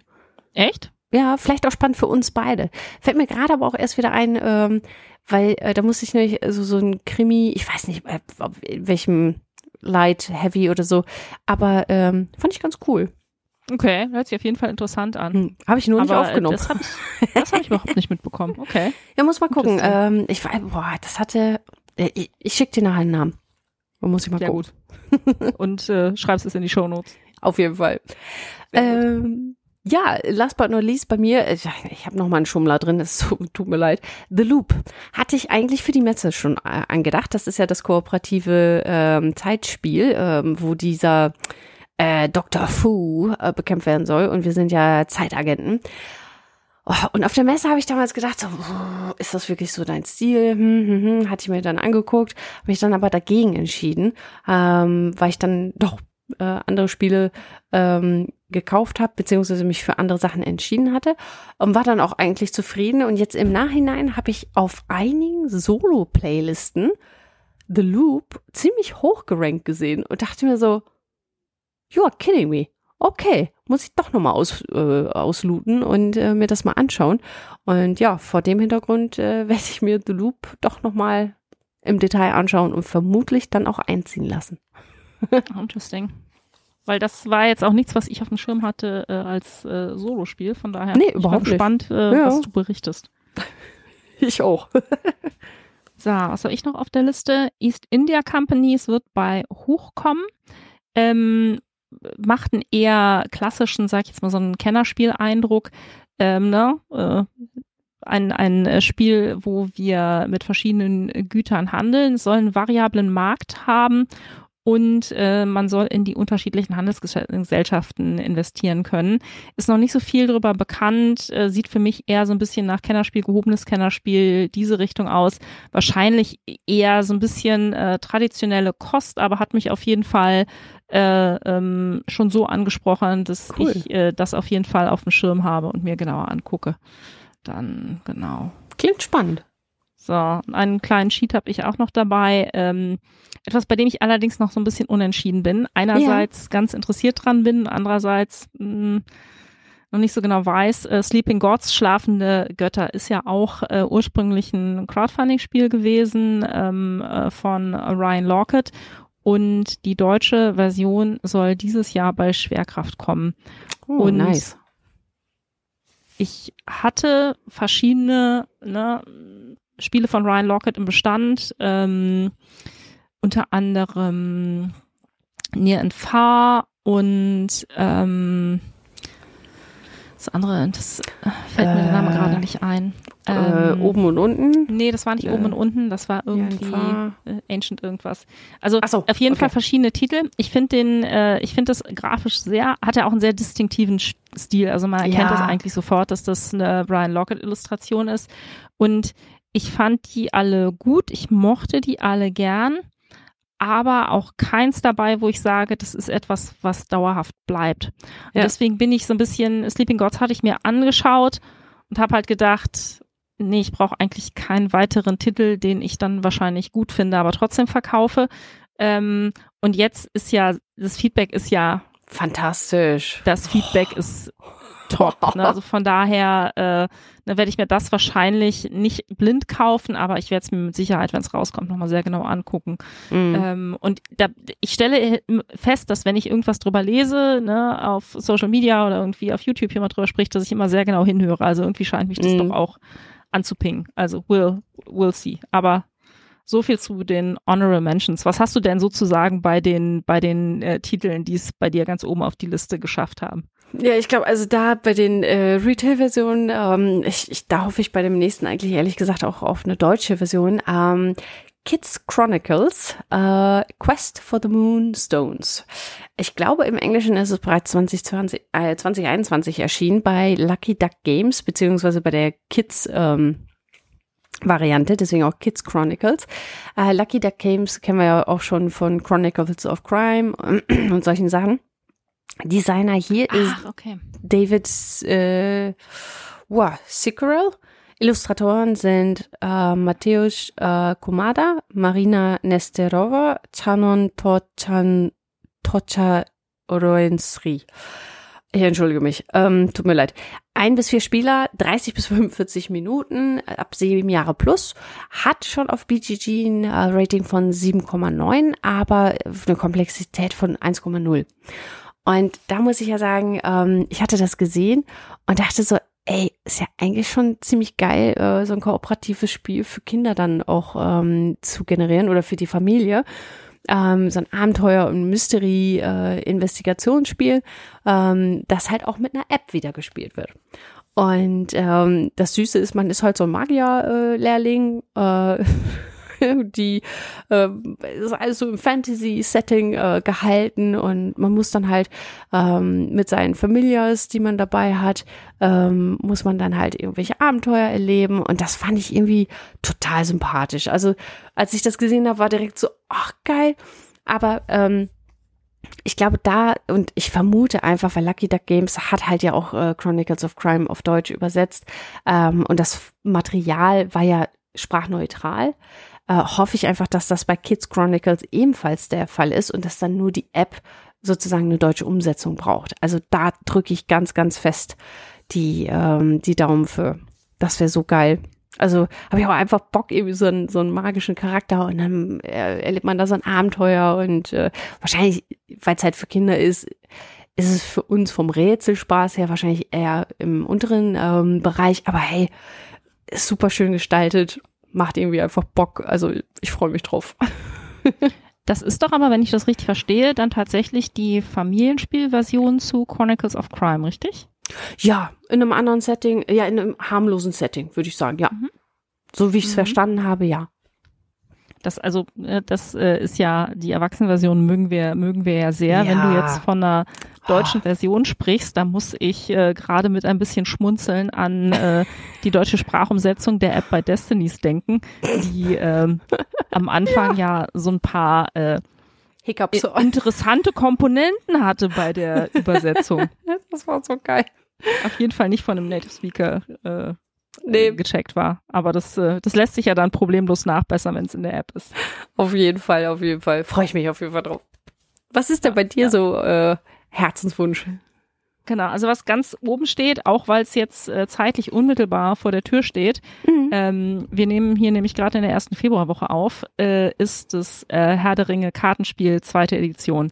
Fantasy Stimmt. Flight Titel, ähm, Designer Nate French, Artwork, das sind mehr als 60 Mitwirkende. Wir äh, haben ja ein Kartenspiel mit jeweils äh, Illustrationen auf den Karten. Von daher ne, auf jeden Fall ein Hingucker, aber ja. zu lang, um hier alle zu listen. Ich möchte jetzt auch nicht mit den ersten dreien anfangen im Alphabet. Das fände ich äh, nicht so ganz gerecht.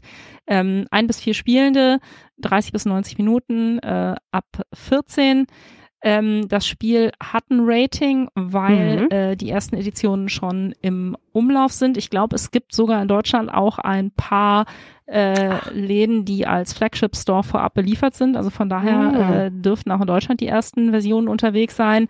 Von daher äh, ne, natürlich jetzt äh, noch nicht so viele ähm, Bewertungen. Trotzdem, ja. erste Rating bei BGG ist 8,7 bei einem Weight von 2,8. Ähm, mhm.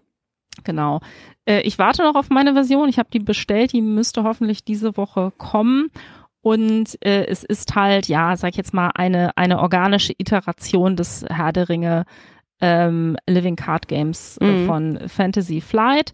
Es ist halt ein kooperatives, äh, auch wieder ein Abenteuerspiel. Äh, Herr der Ringe, wir sind im Mittelerde-Setting unterwegs und ähm, ja, wie das halt bei Fantasy Flight so ist, da haben wir ja ganz häufig, dass äh, die Spiele durch verschiedene Versionen äh, so ein bisschen Fortentwicklung und sag ich jetzt mal äh, äh, Streamlining oder auch äh, einfach Verbesserungen erfahren und halt auch über die unterschiedlichen ähm, IPs, mit denen die ausgestattet sind, äh, hinweg. Ne? Zum Beispiel mhm. das äh, Arkham Horror Living Card Game ist ja äh, extrem gut gesprochen, äh, besprochen. Äh, du magst ja. es ja auch unheimlich. Oh ja. Also auf jeden Fall äh, ein sehr, sehr guter Titel, der bei mir wieder so ein bisschen rausfällt, weil äh, erst, ne, ich grusel mich nicht gerne und gerade Cthulhu und Lovecraft, ich weiß, dass als ich in der Oberstufenzeit war, war das so eine Zeit lang der totale Rage Lovecraft zu lesen. Ich habe es auch irgendwann mal gemacht und äh, ja, nicht meins. Ne? Mm.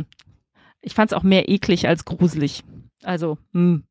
Ja, also äh, Arkham Horror LCG Card Game, ne, das Card Game finde ich fantastisch. Ähm, aber ich finde diese Person Lovecraft aber auch so ein bisschen, was heißt ja. ein bisschen? Ich finde die einfach kritisch. Ich finde die unsympathisch.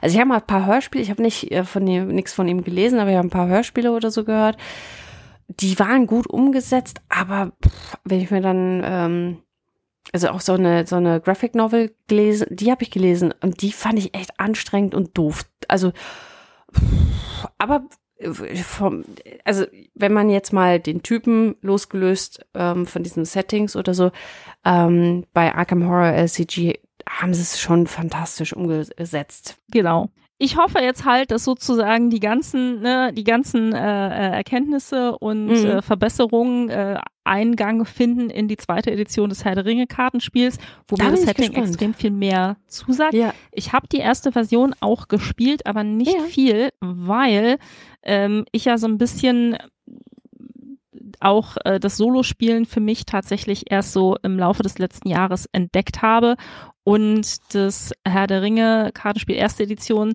so ein bisschen äh, Schwierigkeiten hatte, äh, regelmäßig auf den Tisch zu kommen. Mhm. Und jetzt die zweite Edition ist sicherlich was, äh, da gehe ich davon aus, dass ich das vor allem auch solo spielen werde, ne? auch wenn das vielleicht mhm. was ist, was wir auch mal gemeinsam spielen.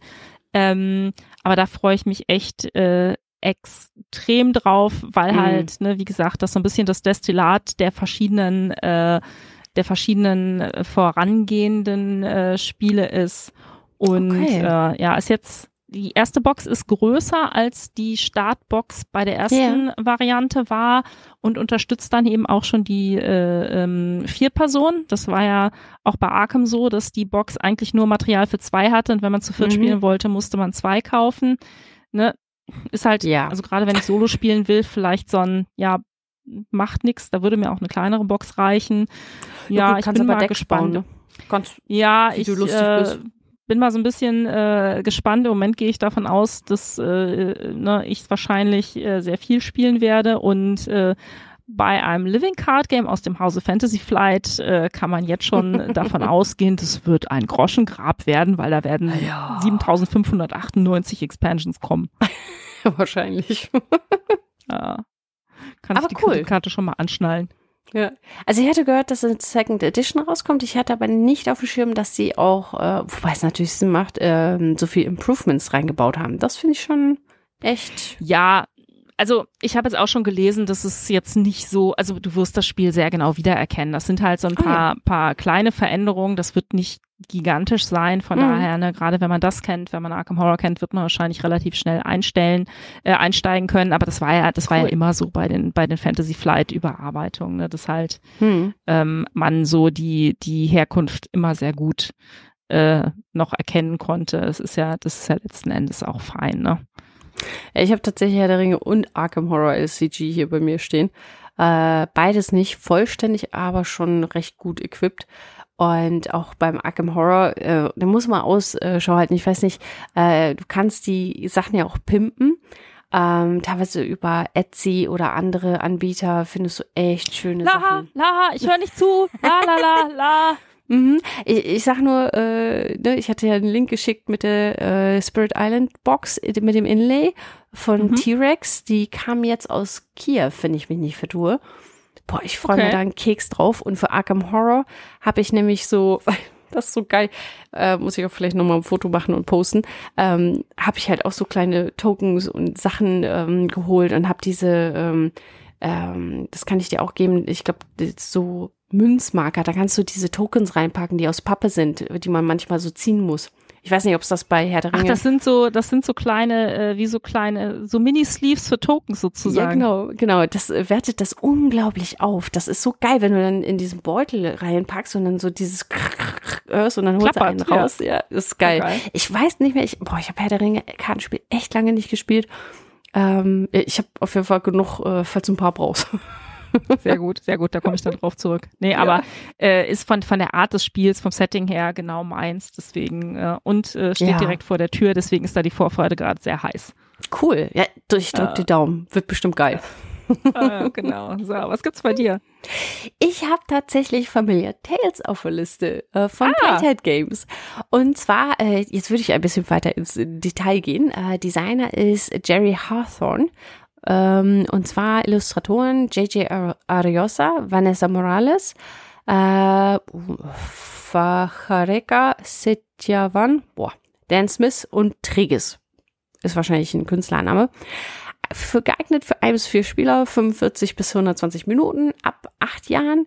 Aktuell noch kein Rating, keine Komplexitätsangabe. Und ähm, ja, wie du schon sagtest, ähm, es sieht halt A, in diesem äh, Stil von Herr der Träume aus, ähm, was ich äh, tatsächlich auch beide auf Deutsch und Englisch habe. Ich muss, glaube ich, eine Version mal verkaufen. Ähm, und es ist wieder so liebevoll gestaltet. Also ich habe ähm, eigentlich hauptsächlich was über die Charaktere gelesen gehabt. Ähm, es ist auch wieder ein kooperatives Deck, äh, also wieder, es ist wieder ein kooperatives Deck Game. Äh, es hat Deckbuilding-Elemente ähm, ganz stark mit drin und ist halt so ein Fantasy-Abenteuer. Und ähm, ich hatte aber diese, ja, diese Familias, ähm, also man spielt halt ein Familiar und ich muss sagen, ich hatte da die verschiedenen Charaktere gelesen und fand das schon so charmant, dass ich dachte, so, ah, das will ich auf jeden Fall irgendwie miterleben und ähm, mitmachen und mitbegleiten. Von daher fand ich das schon echt richtig cool äh, gestaltet und ja, also weiß ich nicht, äh, sie schreiben zwar, das ist ein innovatives äh, Kartenspielsystem, mal abwarten, ne? manchmal sind es ja auch nur Kleinigkeiten, die da äh, geändert werden, aber grundsätzlich ist er super aus, äh, Charaktere toll gestaltet und einfach viel Liebe zum Detail habe ich das Gefühl gehabt und ja, von daher ähm, fand ich schon richtig cool. Wahrscheinlich auch einfach eine super niedlich gestaltet, weil Familia sind ja eigentlich so die kleinen Begleiter von Zauberern, also so eine äh, Eulen und Katzen und äh, was es da so alles äh, genau. für, für, Typen gibt. Ne? Von daher. ja, und es ist ähm, halt total cool. Du kannst halt ähm, äh, eine Füchsin spielen oder äh, ein Steinklops oder so eine kleine Feuerfee und ich meine einen Frosch oder sowas. Und ich hätte Steinklops. total geil, ey. Fand ich total sympathisch irgendwie alle schon. Und man kann ja auch leveln. Und das, das muss ich sagen, ah, das ist im Moment auch immer so ein Ding, wenn ich die Möglichkeit habe, im Spiel meinen Charakter zu leveln, also mich irgendwie zu verändern, anzupassen, mhm. ne, also ich meine, über Deckbuilding geht das relativ gut, aber dann halt auch noch dieses vielleicht asymmetrische, dieses individuelle. Oh, da hast du mich fast sofort. ja, man hat einfach das Gefühl, äh, selber Einfluss darauf zu haben, wie die eigene Position ist, wie man die eigenen ja. Fähigkeiten äh, ausbaut. Das ist halt immer so ein, so ein Gefühl von Player Agency. Ne? Ich weiß, dass ich diesen mhm. Begriff äh, überstrapaziere, aber das ist halt etwas, äh, was ich finde, was dem Ganzen einfach besonderen äh, Reiz gibt. Und äh, ja, sehe ich genau wie du. Das ist einfach, äh, macht Spaß. Hm, good selling also, point. Das Gefühl hat, ja, nee, man, man spielt, man spielt so wirklich sein eigenes Spiel, ne? Und man fährt nicht nur eine, eine vorgegebene Route entlang, sondern hat da einfach Einfluss drauf, ne? Definitiv. Und kann halt auch mal ein bisschen experimentieren, ne? Also kann man in vielen Brettspielen, ne, mit Strategien etc., aber so dieses individuelle, dass man sagt, hey, ich habe den Charakter, das ist schon mal definitiv meine Stärke, wenn ich dieses und jenes mache. Ich feintune jetzt aber mal hierhin, ich feintune mal dahin also ich glaube nicht, dass das jetzt so ein total ähm, komplexes, deepes Game ist, aber ähm, ich glaube, das reicht einfach schon, wenn es halt gut gemacht ist. Darauf freue ich mich. Es ist halt einfach eine Möglichkeit, äh, wo du als Spieler investiert sein kannst in deinen Charakter auf eine andere Art und Weise, ja. äh, als du in eine bestimmte Strategie oder so investiert sein kannst. Ne? Von daher Mhm. Verstehe ich genau. Aber sehr, sehr schön, dass du es äh, so weit oben auf der Liste hast. Dann, äh, dann äh, äh spiele ich gerne, äh, spiele ich gerne mit dir. Ja, finde ich gut. genau, und ist ja auch ne hier ab ab acht, also äh, ne ja. durchaus Familienspielniveau. Also von daher deswegen äh, für mich äh, ist das so ein bisschen äh, Fußspuren äh, Herr der Träume auf jeden Fall. Und dann ist ja auch ja. Player 3 nicht so weit weg. Nee, das stimmt. Äh, die Geht ganz schnell. Mit sechs oder so spielen. Ja. genau. Ist ja auch im kooperativen Bereich ist das ja auch nochmal. Das macht auch nochmal einen riesen Unterschied. Und wenn ich sehe, ähm, ah, ich habe den äh, Account Spieleblog, ähm, der, ähm, sorry, ich habe den Namen vergessen, aber er spielt ja auch mit seinen beiden Kindern. Und mhm. ähm, die spielen ja auch schon von klein auf, teilweise mit zwei, drei Jahren haben die ja, glaube ich, angefangen. Und wenn ich jetzt, ähm, ich glaube, der Junge ist noch unter zehn, aber der der kann Gloomhaven mitzocken. Hallo? Klar. Wie geil ist das? Vielspielerkinder halt. Ja. Und ich denke, da äh, wird Player 3 wird auf jeden Fall da auch äh, äh, gut in die richtige Richtung erzogen. Ja, ich hoffe, ich, ich hoffe, ich überreize es nicht und äh, sie hat dann nachher keinen Bock mehr. Das wäre so, das würde das mir mein Mama-Herz brechen. ja, ich meine, Kinder müssen ja ihre eigenen Hobbys und Vorlieben haben. Ja, aber ne, what's not to love about board games? Irgendeins wird ihr gefallen. Und nachher ist es genau. so Bonanza oder so, was ich nicht so mag auch das, ja, und alles, alles fair, alles fair. Das ja, wirst du stimmt. mit ihr dann trotzdem gerne spielen. Ja, mit, mit ihr auf jeden Fall. Siehst du? Siehst du? Kannst du vielleicht noch ganz neue Dinge entdecken. Ja, habe ich nachher irgendwie die 25 Jahre Bonanza-Edition, die jetzt dieses Jahr rausgekommen ist. Ja, siehst du? So ist das. Sehr gut. Ja. So, und wenn ich jetzt auf meine Seite der Liste gucke, ist jetzt hier Schluss mit Friede, Freude, Eierkuchen. Gibt yeah. jetzt endlich mal eine auf die Mütze. Ähm, wenn auch nur ganz kurz, weil das ein Spiel ist, zu dem ich noch nicht so viel weiß. Äh, denn hm. äh, ich habe hier Terracotta Army. Mhm. Äh, wird kommen bei Board and Dice. Äh, Designer Adam Kwapinski, Przemyslav von Nal. Artwork Alexander Savada, Susanna Kolakowska. Für eins vier Spielende, 90 bis 120 Minuten ab 14. Ähm, das äh, ne, das Setting äh, Terracotta Army in einem äh, chinesischen Kontext auf jeden mhm. Fall realisiert. Und hm. äh, wir werden im Laufe des Spiels wohl tatsächlich diese, diese Terracotta-Krieger bauen. Und mhm. mechanisch soll es Worker Placement Elemente haben und dann Area Majority, Area Control Elemente. Also man, man baut und setzt wohl diese Terracotta-Krieger und dann gibt's äh, so Mehrheitswertungen. Mhm. Ähm, das Cover hat mich jetzt noch nicht so überzeugt, aber äh, gerade frisch bei Golem gelernt, davon darf man sich ja auf keinen Fall abschrecken lassen. Fair ähm, enough. Was für mich hier die Faktoren sind, die mich da aufhorchen lassen und interessiert dran machen, sind äh, Verlag, Board and Dice äh, ist ein Haus, aus dem mir sehr viel gefällt. Mhm. Ähm, ne, äh, ob das jetzt ne, so ein bisschen in die Fußstapfen der T-Spiele auch äh, tritt oder nur zufällig auch mit T anfängt, denn wir haben ja andere Autoren hier. Hm. Ähm, trotzdem, äh, ne, auf jeden Fall interessant. Und ähm, der Autor ist auch kein Unbekannter, ne? zwar noch äh, vergleichsweise jung, aber mhm. Äh, Adam Kwapinski steht nämlich zum Beispiel für äh, Nemesis oder jetzt auch Dark Ages. Das zwar, also gerade das Dark Ages äh, ist ja jetzt noch vergleichsweise neu, äh, ich würde ja. mal sagen kontrovers besprochen. Ähm, Wer da mal was zu hören will, kann zum Beispiel bei Insert Moin die äh, Folge hören, wo sich Manu äh, mit Maren Hoffmann darüber unterhält. Das äh, yeah. fand ich informativ und unterhaltsam, von daher an dieser Stelle heiß empfohlen. ähm, mir gefällt's aber sehr gut, ne, unter der Prämisse, dass ich auch erst zwei Partien gespielt habe. Aber äh, das ist auf jeden Fall äh, ne, genug Pedigree, dass mich hier diese Kombination auf jeden Fall anspricht. Das werde ich im Auge mhm. behalten.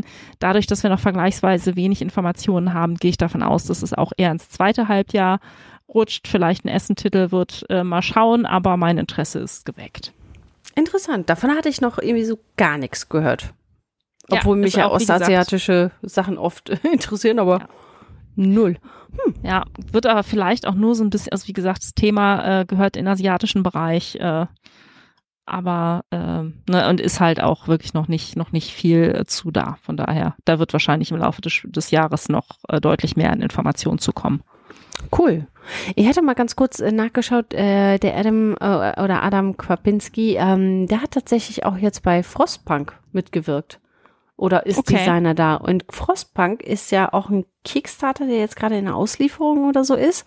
Und auch, oder nee, ein heiß erwarteter ähm, Kickstarter, ja. der bald ausgeliefert wird. Den habe ich allerdings nicht. Ich habe also jetzt gut besprochen gehört jetzt, ähm, also Vorfreude technisch, aber habe ich ehrlich gesagt total verpasst und äh, nicht auf dem Schirm gehabt. Du? Ist für mich so ein bisschen, ja, ich habe es auf dem Schirm, ist für mich so ein bisschen ähm, thematisch eher raussortiert, weil ähm, äh, ne, genau der Punkt, den wir schon haben, es, es gibt so viele verschiedene Dinge, dass man einfach auch sich überlegen muss, ne, ich kann nicht alles unterstützen, ich kann nicht äh, alles spielen. Yep. Und ähm, bei ne, verschiedenen Spielen, die alle gut aussehen, äh, stehen da für mich ganz klar die vorne auf der Liste, die mich thematisch mehr ansprechen. Und das ist bei diesem mm. Frostpunk-Thema halt äh, ein bisschen, ich mag auch dieses, äh, ich bin nicht unbedingt ein, ein Fan von so Survival-Spielen oder äh, ah. solchen, solchen Settings, die in so eine Richtung gehen. Von daher mm.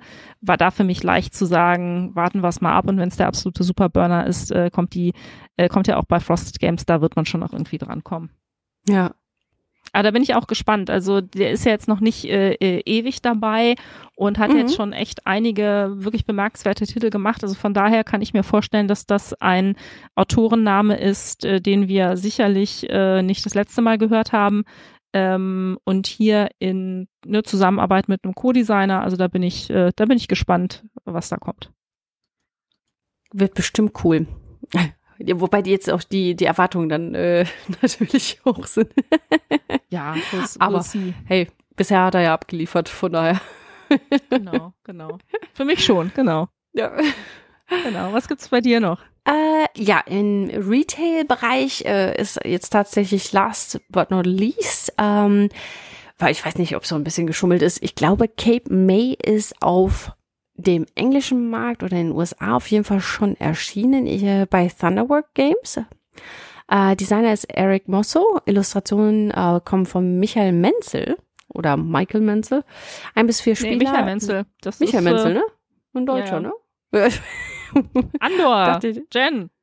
Ah, daher. Ich war die ganze Zeit am überlegen. Siehst du hier mit, ähm, ja, äh, to be honest, Andor ähm, hat mein Bruder komplett ungefähr so die Sammlung.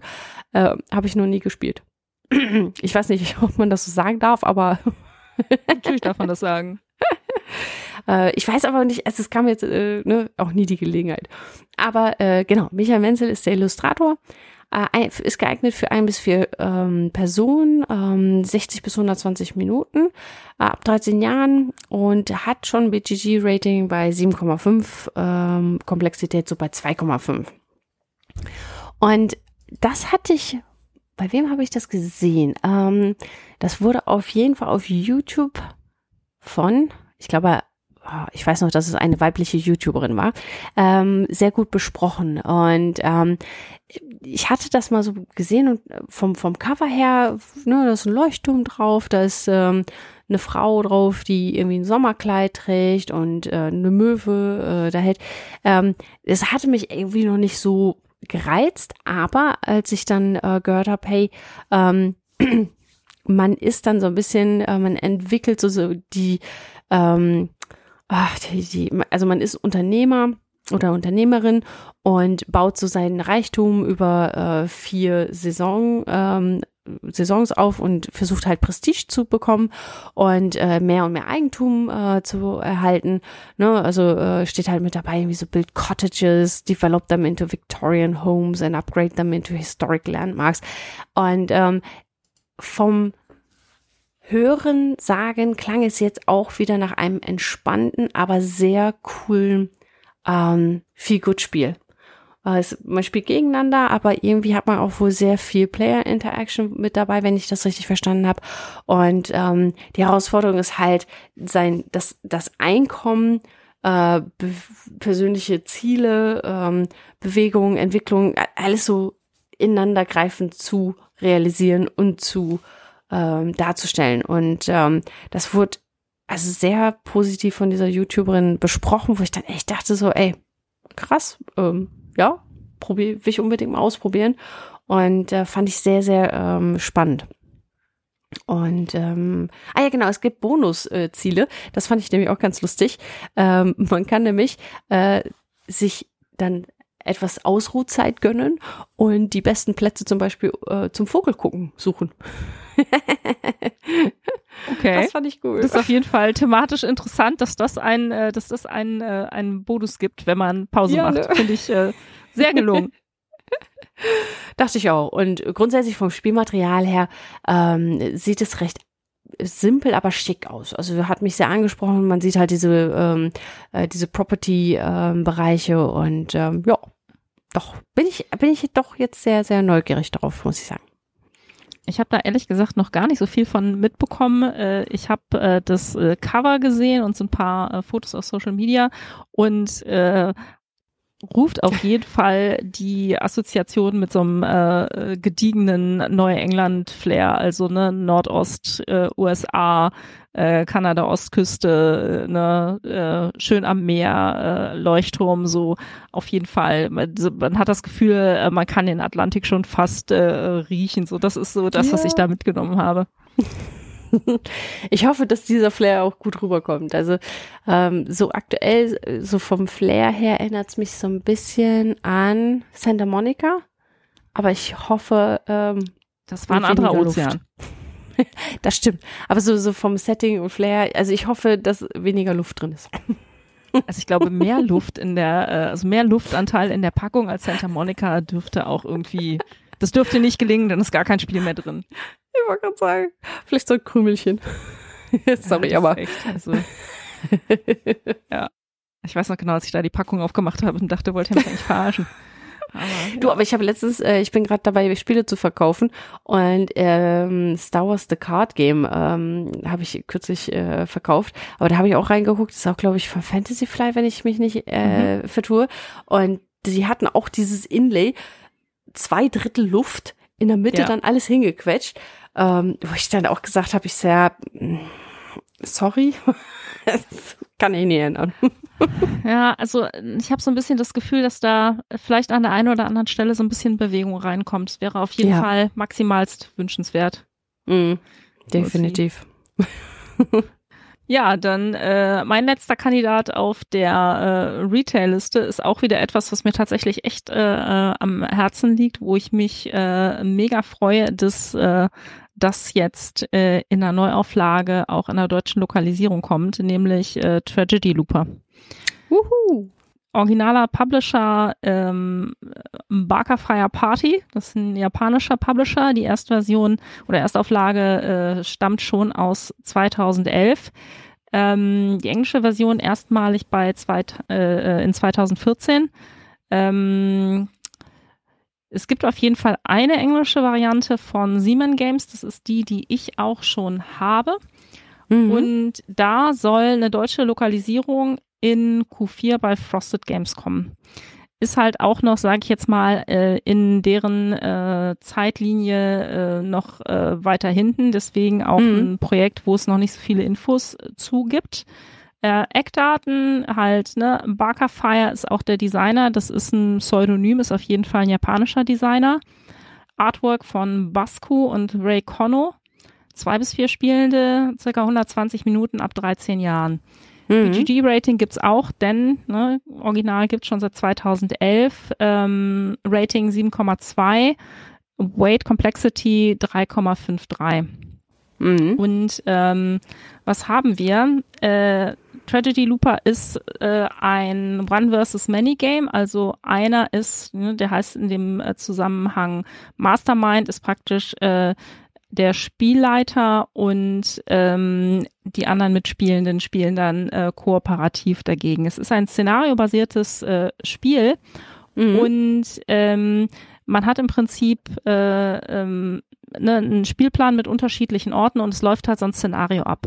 Und ähm, wir haben Charaktere, die auf dem Spiel unterwegs sind, die allgemein, also die sind keinem der Spielenden zugeordnet, sondern äh, diese Charaktere sind halt da und die Charaktere haben geheime Rollen und die Rollen sind den äh, Kooperativspielenden nicht bekannt. Das weiß äh, der oder die Mastermind. Und äh, Mastermind muss ein Ziel erfüllen. Typischerweise äh, jemand Bestimmtes töten. Und mhm. äh, das Spiel läuft so ab, ne, also jeder in jedem Zug äh, kann Mastermind drei Karten spielen, um bestimmte Effekte auf dem Board zu manipulieren, also Charaktere mhm. zu bewegen, bestimmte Marker darauf zu spielen und so weiter. Und bei den Mitspielenden ist es so, idealerweise spielt man zu viert, dann hat man halt eine Dreier-kooperative Gruppe und von denen darf jede oder jeder auch eine Karte spielen. Und äh, die kooperativ spielen, wissen am Anfang überhaupt nicht, welcher Plan läuft. Die haben halt so bestimmte Eckinformationen, wie die Dinge laufen können. Und Mastermind mhm. muss halt eben diese Aufgabe erfüllen. Und das funktioniert auf bestimmte Weisen. Zum Beispiel, es gibt mhm. die Rolle des Serienmörders. Wenn der Serienmörder äh, mit einem anderen Charakter alleine an einem Ort ist, dann bringt er den am Ende der Runde um. So, das heißt, zum Beispiel eine Möglichkeit, dein Ziel zu erfüllen, irgendjemanden umzubringen, ist dafür zu sorgen ne, und den Plan so zu manipulieren, äh, mhm. dass äh, der Charakter mit dem Serienmörder am Ende des Zuges alleine ist. Und so gibt es halt hm. verschiedene Arten und Weisen, wie du auf Charaktere einwirken kannst. Für die gemeinsam Spielenden gibt es auch wieder Möglichkeiten, ne, auf die Charaktere, also die bekannte obere Identität, bestimmte Effekte zu spielen, um dann halt Dinge auszulösen. Ne? Dann kann man Dinge rausfinden, man beobachtet, äh, wie spielt Mastermind, was passiert zum Beispiel so, ups, Ne, wenn, mhm. keine Ahnung, der Polizist am Ende der Runde mit jemandem alleine ist, dann stirbt der andere immer. Hm, das wird wohl der Serienmörder sein, den lassen wir lieber nicht mehr alleine. Solche Sachen, ne? Und äh, das Ganze eben, ne, Looper. Ähm, in dem Moment, wo Mastermind hat eine bestimmte Anzahl von Zügen, die so über Marker mhm. auf einer Leiste äh, auch getrackt werden. Und äh, wenn Mastermind es schafft, die Aufgabe zu erfüllen, dann hat mhm. die kooperative Gruppe verloren und dann wird die Zeit zurückgesetzt. Und da wird halt ein neuer Loop gespielt und ne, mit dem überlegenen Wissen, die, das die Gruppe schon hat, haben die halt bessere Möglichkeiten, die Aufgabe zu erfüllen. Und so spielst du halt je nach Szenario äh, sind die Runden äh, unterschiedlich lang und du hast eine unterschiedlich hohe Anzahl von Loops. Mhm. Und äh, es ist halt ein Hardcore-Deduktionsspiel. Ne? Also man muss halt wirklich versuchen ja. zu beobachten, Dinge rauszufinden, Schlu Schlussfolgerungen zu ziehen, dann kann man auch so ein bisschen ausprobieren und letzten Endes die kooperative Gruppe muss Mastermind daran hindern, äh, die Aufgabe zu erfüllen, also jemand bestimmtes äh, zu zu töten. Und das ist halt wirklich so ein Katz-und-Maus-Spiel, so ein Beobachtenspiel, extrem logische Deduktion und ähm, wird halt, es sind eine ganze Reihe Szenarien drin, die man halt zumindest als Spielender nur einmal spielen kann, weil wenn du dann weißt, äh, äh, wie die Rollenverteilungen sind und was halt abgeht, aber ähm, es ist halt von der von der Art des Spiels und diese diese diese wirklich ne, starke Deduktionskomponente ist für mich absolut mega, ist aber bisher in der englischen Version unglaublich schwierig auf den Tisch zu bringen. Also ich habe noch keine Gruppe gefunden, die das mit mir mehrfach spielt. Deswegen habe ich mhm. noch nicht alle Szenarien durchgespielt und äh, ja. Ich freue mich mega, dass ich hoffe, dass das dem Ganzen jetzt ein zweites Leben einhaucht und dann in der deutschen toll. Version vielleicht auch äh, ein bisschen, bisschen breitere Spielerbasis auch hat, weil äh, ne, ich liebe das heiß und innig und ja. würde mich mega freuen, das mehr zu spielen. Ich weiß noch, ich war bei einer Runde mal mit dabei und äh, ich glaube, man muss es einfach öfter spielen, weil beim ersten Mal gerade ähm, als als äh, ja Investigator oder Detective in dem Bereich ähm, ne, gegen den äh, Mastermind man kommt erstmal nicht klar. Also man ist halt so völlig überfordert am Anfang, aber auf eine positive Art und Weise. Und das hat halt ähm, auch einfach Spaß gemacht, aber irgendwie hat sich dann nie die Gruppe wieder zusammengefunden, beziehungsweise ähm, wir haben immer irgendwie andere Sachen gespielt oder äh, ja, aber wie du schon sagtest, es ist halt echt ein Hardcore-Deduktionsspiel. Und da muss man auch einfach als Team gut zusammenarbeiten. Und ich weiß noch, ich war, also, ich war definitiv überfordert bei der ersten Partie. Aber positiv, wie gesagt. Und es wird halt auch, ne, die Szenarien werden halt äh, mit zunehmendem Spiel äh, komplexer. Also mm. äh, ne, es ist wirklich ein Spiel, was dann wahrscheinlich richtig anfängt zu glänzen, wenn man es, äh, wenn man es häufiger äh, spielt. Also ne, äh, ist für mich, äh, ich freue mich gigantisch, äh, dass das, äh, dass das kommt. Ähm, es hat im in, also in der bisherigen Variante äh, mhm. hat es ein äh, Artwork und Setting äh, im japanischen Manga-Stil. Ich finde es absolut großartig, also gefällt ja. mir künstlerisch, ist halt so ein bisschen, also ein bisschen so mit Violetttönen, Blautönen und so Schwarztönen, also ein bisschen dunkler Manga-Stil. Und ich habe auch äh, gelesen, als ich dazu jetzt noch ein bisschen äh, recherchiert habe, mhm. ähm, dass gerade dieses äh, Zeitreise- und Time Loop-Thema wohl auch in der äh, japanischen Kultur, und da gucke ich jetzt in deine Richtung, Jen, weil du dich da viel besser auskennst als ich, ja. durchaus kulturell verankert ist und es da viel so Geschichten und äh, Sagengut gibt aus dieser Richtung und das eigentlich, ähm, ne, also gerade dieses Manga-Thema mhm. zu diesem, zu diesem Time Loop-Thema äh, unglaublich äh, gut passt. Also aus dem Sagenbereich weiß ich es nicht. Also ich bin aber auch nicht so firm in, in, in Märchen und Sagengeschichten, aber äh, es wird oft in Animes ver, verbaut und eingebaut. Ähm, und da würde mir zum Beispiel als erstes äh, das Mädchen, das durch die Zeit sprang, ähm, äh, einfallen und noch ein, war das My Name? Oder noch ein anderes. Also das sind wirklich fantastische Animes und ähm, diese Idee dahinter einfach auch, ähm, wie die das immer umsetzen, das ist unglaublich, was da für, für künstlerische Ideen auch hinter sind und welche Twists und Turns es dann manchmal einfach gibt. Und ähm, grundsätzlich, also zumindest im Anime-Bereich wird das ähm, häufiger aufgegriffen oder eingebaut. Und äh, ich muss sagen, also wenn sie das jetzt nicht beibehalten, finde ich es echt schade. Also ich finde, das ist so ein Individualitätsding. Und da jetzt so ein eher westliches Setting wieder drauf zu klatschen, boah, äh, aber gut, also, ich bin auch hm, Japan. Ich habe es noch nicht äh, verifizieren können. Ich habe eine, mhm. äh, ich habe an einer Stelle gelesen, ne, aber auf einer yeah. äh, auf einer Content Creator Webseite. Von daher äh, Richtigkeit der Informationen kann ich nicht verifizieren, dass mhm. es sowohl äh, einen westlichen Reskin kriegen soll. Mhm. Äh, ich äh, habe jetzt versucht, da äh, nochmal äh, nachzuhorchen, habe aber yeah. da äh, noch nicht mehr rausfinden können. Also vielleicht können wir dann an anderer Stelle nochmal nachliefern. Ähm, ja ich fände es auch extrem schade, weil ich es erstens sehr gelungen finde und ich ja. mag Anime, aber ich bin jetzt nicht so ein Hardcore-Anime-Fan. Und bei dem Spiel fand ich das, das so passend und stimmig und so gut ja. gelungen, dass ich halt null äh, Probleme hatte, mich dem äh, irgendwie anzunähern. Ähm, ja, und ich verbinde das halt auch extrem damit, ne? Von daher. Äh, ja. ja. Und was man halt auch bedenken muss, ähm, ich sag mal, die äh, Anime- und Manga-Community hier in Deutschland ist auch ziemlich groß geworden über die letzten 10, 15 Jahre oder so, ne? Also es war vorher. Mehr, ja.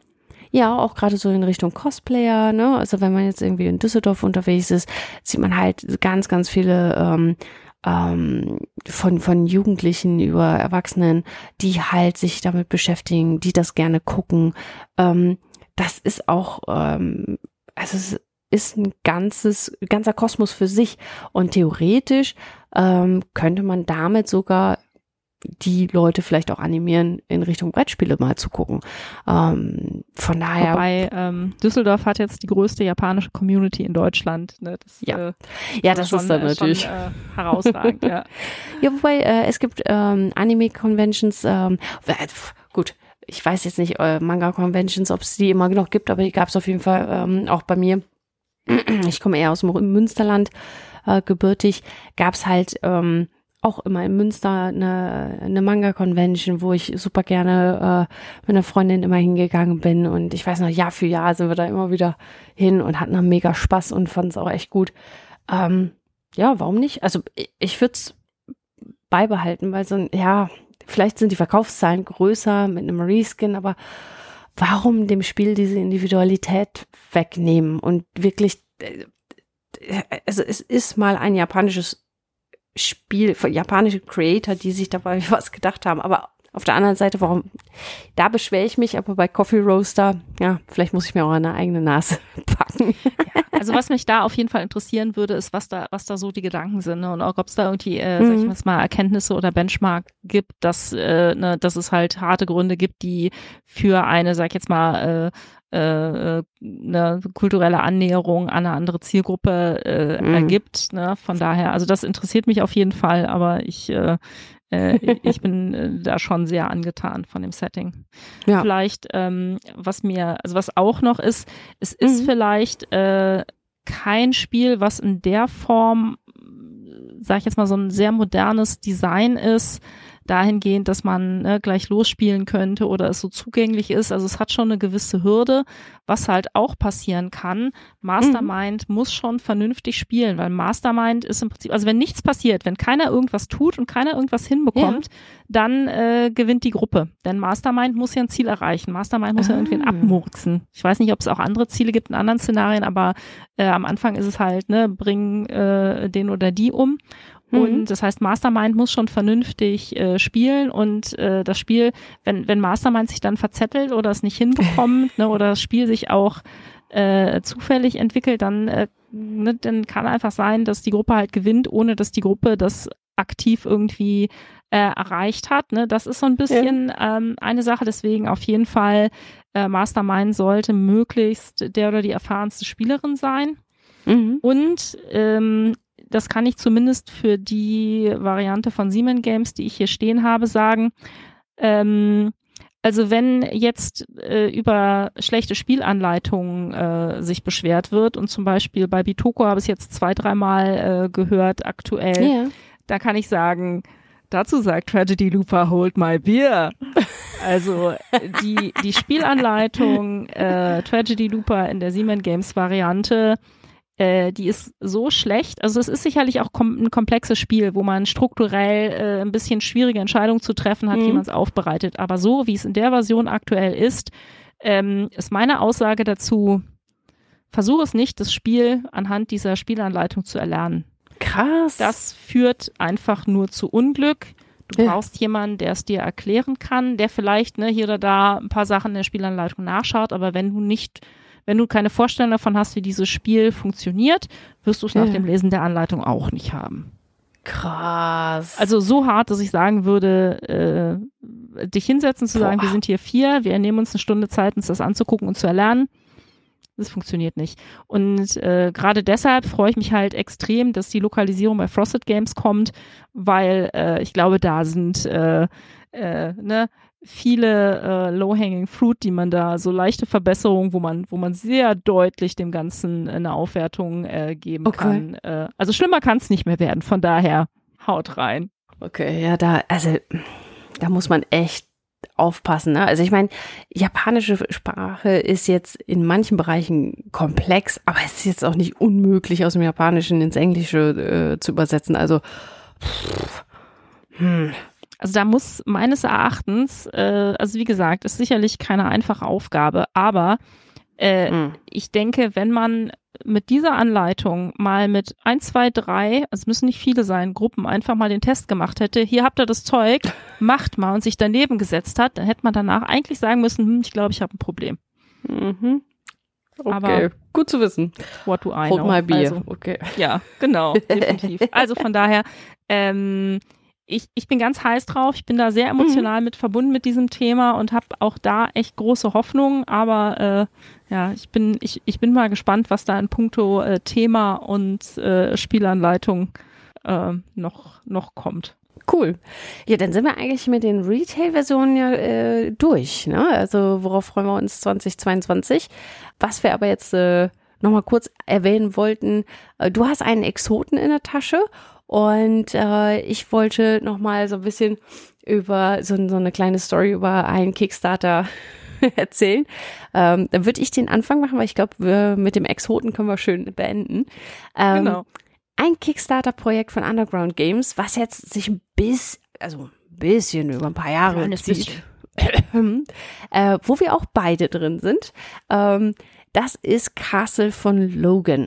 Ähm, da hast du mich damals darauf aufmerksam gemacht und ich weiß noch, ähm, das war ein Kickstarter, den wir zu dritt gebackt haben. Und wer sich jetzt fragt, boah, sind die denn alle bekloppt? Ja, ja und nein. ähm, Hintergrund war, das Spiel war noch nicht voll, voll durch. Und es Ja. war auf jeden Fall ein Herzensprojekt ähm, von dir. Und äh, Elisa und ich haben dann gesagt, alles klar, wir backen das auch. und ich muss sagen, ähm, ich bin ganz froh und ich freue mich auch drauf, wenn es irgendwann mal ankommt. Ähm, es gibt halt Verzögerungen über Verzögerungen, ne? Verschiedenste Gründe, definitiv auch was mit äh, dem Shipping-Issue, aber es gab halt auch äh, verschiedene andere Sachen mit dabei. Design-Issues. Ja, eben. Und ähm, äh, ne, von daher, aber da glaube ich wirklich, auch wenn es jetzt lange dauert, dass wenn Castle van Logan ähm, rauskommt und ähm, ja, veröffentlicht wird, wird das schon ziemlich nices ähm, kooperatives Spiel. Und was das Coole daran ist, ähm, ja, es gibt halt wieder diese Gruppenentscheidungen. Es ist eine Art Survival-Board-Game. Ähm, aber das Einzigartige, und korrigiere mich, wenn ich mich jetzt vertue, ist aber, was, ja, das Einzigartige, aber das Besondere daran ist, dass man durch die Zeit reisen kann. Ne, also man kann halt verschiedene Entscheidungen und Dinge in der Vergangenheit anpassen, ändern, die dann in der Gegenwart und in der Zukunft sich auswirken. Und ähm, ja, da bin ich schon sehr, sehr gespannt drauf, weil es ist so ein Misch aus Narrative und Dungeon Crawling Game. Ähm, also klingt echt cool und hat auch coole, diverse Charaktere wieder mit dabei. Also ich gucke gerade auch kurz nochmal ein Bild äh, vom, vom Kickstarter an und äh, wenn ich das so sehe, habe ich schon Bock, äh, das wieder zu zocken. Also was heißt wieder? Endlich zu zocken. Also äh, ich- hoffe auf jeden Fall, äh, dass das dann jetzt dieses Jahr tatsächlich endlich mal äh, kommt. Mhm. Äh, äh, ich glaube, es besteht Grund zur Hoffnung. Ähm, ich hatte euch halt äh, damals versucht damit anzufixen, weil das halt ein Projekt war, der stand, der Kickstarter stand so kurz vor kurz vor Ablauf der Finanzierungsperiode, der stand irgendwie so bei 93, 95 Prozent. Ich dachte, komm, das Ja. muss doch jetzt hier mal mit dem Teufel zugehen. Ähm, ich bin, glaube ich, auch über einen Hinweis auf Social Media damals auf das Projekt äh, gestoßen. Hm. Und der, äh, sag ich jetzt mal so, der, der äh, geistige Vater des Projektes, äh, das ist eine Gruppe von Designern, aber der geistige Vater ist äh, Paul Toderas. Und der hat einen Aha. Hintergrund in Videospielen, also ne, hat äh, Erfahrung im Bereich äh, auch ne, äh, Narrative Design, also ne, Storytelling, Geschichtenerzählung. Ähm, ich meine gelesen zu haben, dass er zum Beispiel beim Storyboarding für Assassin's Creed dabei war, also schon Hey. überzeugende Credentials in dem Bereich. Aber äh, ne, da fehlte halt vielleicht so ein bisschen einfach die Industrieerfahrung aus der aus der Brettspielbranche, ne, was da einfach dazugehört. Und von daher, da können solche Verzögerungen auch herkommen. Also ich würde sagen, Ende gut, alles gut. Wir hoffen, äh, dass Ja. das Ende jetzt äh, äh, gut sein wird und äh, ich dann kein schlechtes Gewissen haben muss, dass äh, ich euch da in ein Groschengrab geführt habe. Es wird immer, äh, das Schöne ist ja, äh, unsere Brettspiel-Community ist ja so groß geworden über die Jahre hinweg. Ähm, irgendwem wird dieses Spiel gefallen. Wenn es uns nicht gefällt, haben wir immer noch die Möglichkeit, es zu verkaufen und irgendwer wird da seinen Spaß mit haben. For sure. Ich, äh, also meine Furcht ist eher, dass es irgendwie nicht kommt, aber äh, so. wie gesagt, ich glaube, da gibt's jetzt genug, äh, genug Anzeichen, dass das jetzt doch irgendwie auf die Zielgerade einschlägt. Also wir hoffen, wir hoffen mal ja. das Beste. Ich habe eher, äh, also bei, ich habe jetzt mal geguckt, ich habe rund äh, 90 Kickstarter gebackt. Ähm, nicht alles 100% äh, Brettspiele, ne, auch Pen and Paper, Brettspiel Back, Mats, Player Mats und keine Ahnung. Ähm, und ich muss sagen, solange die Leute gut und transparent kommunizieren mhm. und auch sagen, warum, wieso, weshalb, habe ich wenig Sorge. Und bei mir ist, war bisher nur einer ein Schuss in den Ofen. Äh, der ist, oh, frag mich nicht, 2012, 16, ach, keine Ahnung. Den werde ich wahrscheinlich nie wiedersehen. Ähm, obwohl, obwohl jetzt ein anderer Publisher übernommen hat und noch sagt, ja, wir machen das und hier und da. Ähm, bei Castle von, äh, von Logan hatte ich nie die Sorge, weil die gut kommuniziert haben, zumindest regelmäßig immer. Das ist auf jeden Fall hilfreich. Ähm, ja. Ich habe tatsächlich auch äh, auf den ganzen äh, Crowdfunding-Projekten, äh, ne, Fingers crossed, erst einen einzigen, äh, der definitiv äh, äh, nicht ausgeliefert werden wird. So mit äh, der Geschäftsführer ist mit der Kohle durchgebrannt. Also so richtig die, äh, Och, nö. ganz krasse Geschichte. Ja. Aber äh, ja, ist auch, ne, also wenn es äh, dann mal einer ist, dann äh, kann man das auch noch verschmerzen. Ist zum Glück die Ausnahme. Ja, ja, ja. Ähm, so, mein, äh, mein Exot, da bin ich echt gespannt äh, mhm. zu hören, ob das von euch schon mal äh, jemals einer von dem Projekt äh, gehört hat. Von daher, ne, schreibt's gern in die Kommentare oder uns auf Social Media oder per E-Mail, wie immer. Ähm, das ist nämlich bei mir äh, 1001 Odysseys. Das ist auch ein Kickstarter-Projekt von Asmadi Games. Auch wieder mhm. ein ne, äh, Storytelling Adventure Game, aber äh, in, äh, im Weltraum, also ein äh, mhm. äh, fantastisches Weltraumabenteuer. Wir sind nämlich an Bord äh, des ersten äh, Schiffes, mit dem die Menschen äh, mit Licht, mit Überlichtgeschwindigkeit reisen, aber irgendwas ist schiefgegangen und wir sind irgendwo äh, ne, sozusagen am Arsch der Galaxie gelandet. Äh, ich hatte so Assoziationen mit Star Trek äh, Voyager, aber das Ganze auch wieder in einem, äh, sage ich jetzt mal, sehr optimistisch fröhlichen äh, Setting. Und wir sind so ein bisschen, also das, wenn man das so liest, fühlt sich das an, wie wir sind eigentlich so eine Pfadfindergruppe, die ja sagt, oh, cool, voll, ist riesengroßer neuer Quadrant entdeckt, super, wir äh, lernen Geil. hier erstmal Leute kennen.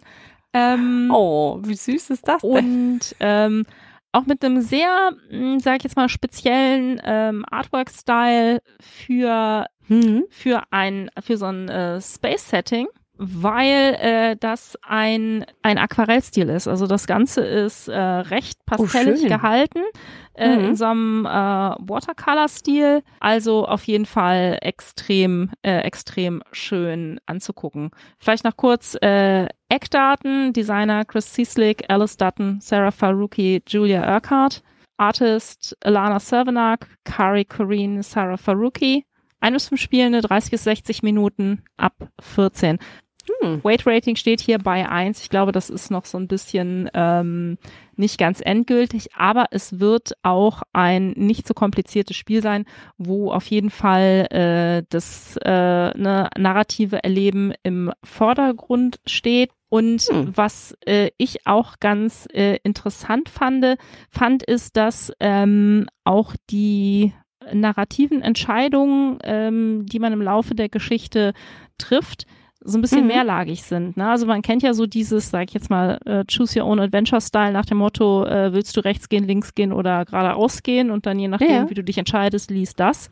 Und mhm. hier ist das so ein bisschen ähm, mehrteilig, denn es wird äh, sowohl entschieden, welche Location äh, wird ausgewählt, äh, ne, welcher, äh, ne, welch, welcher Akteur, welche Akteurin also man trifft verschiedene Entscheidungen, die dann sozusagen kombiniert einen Buchstaben-Zahlencode ergeben und das führt dann sozusagen in den nächsten Story-Ast. Das finde ich unheimlich cool. reizvoll.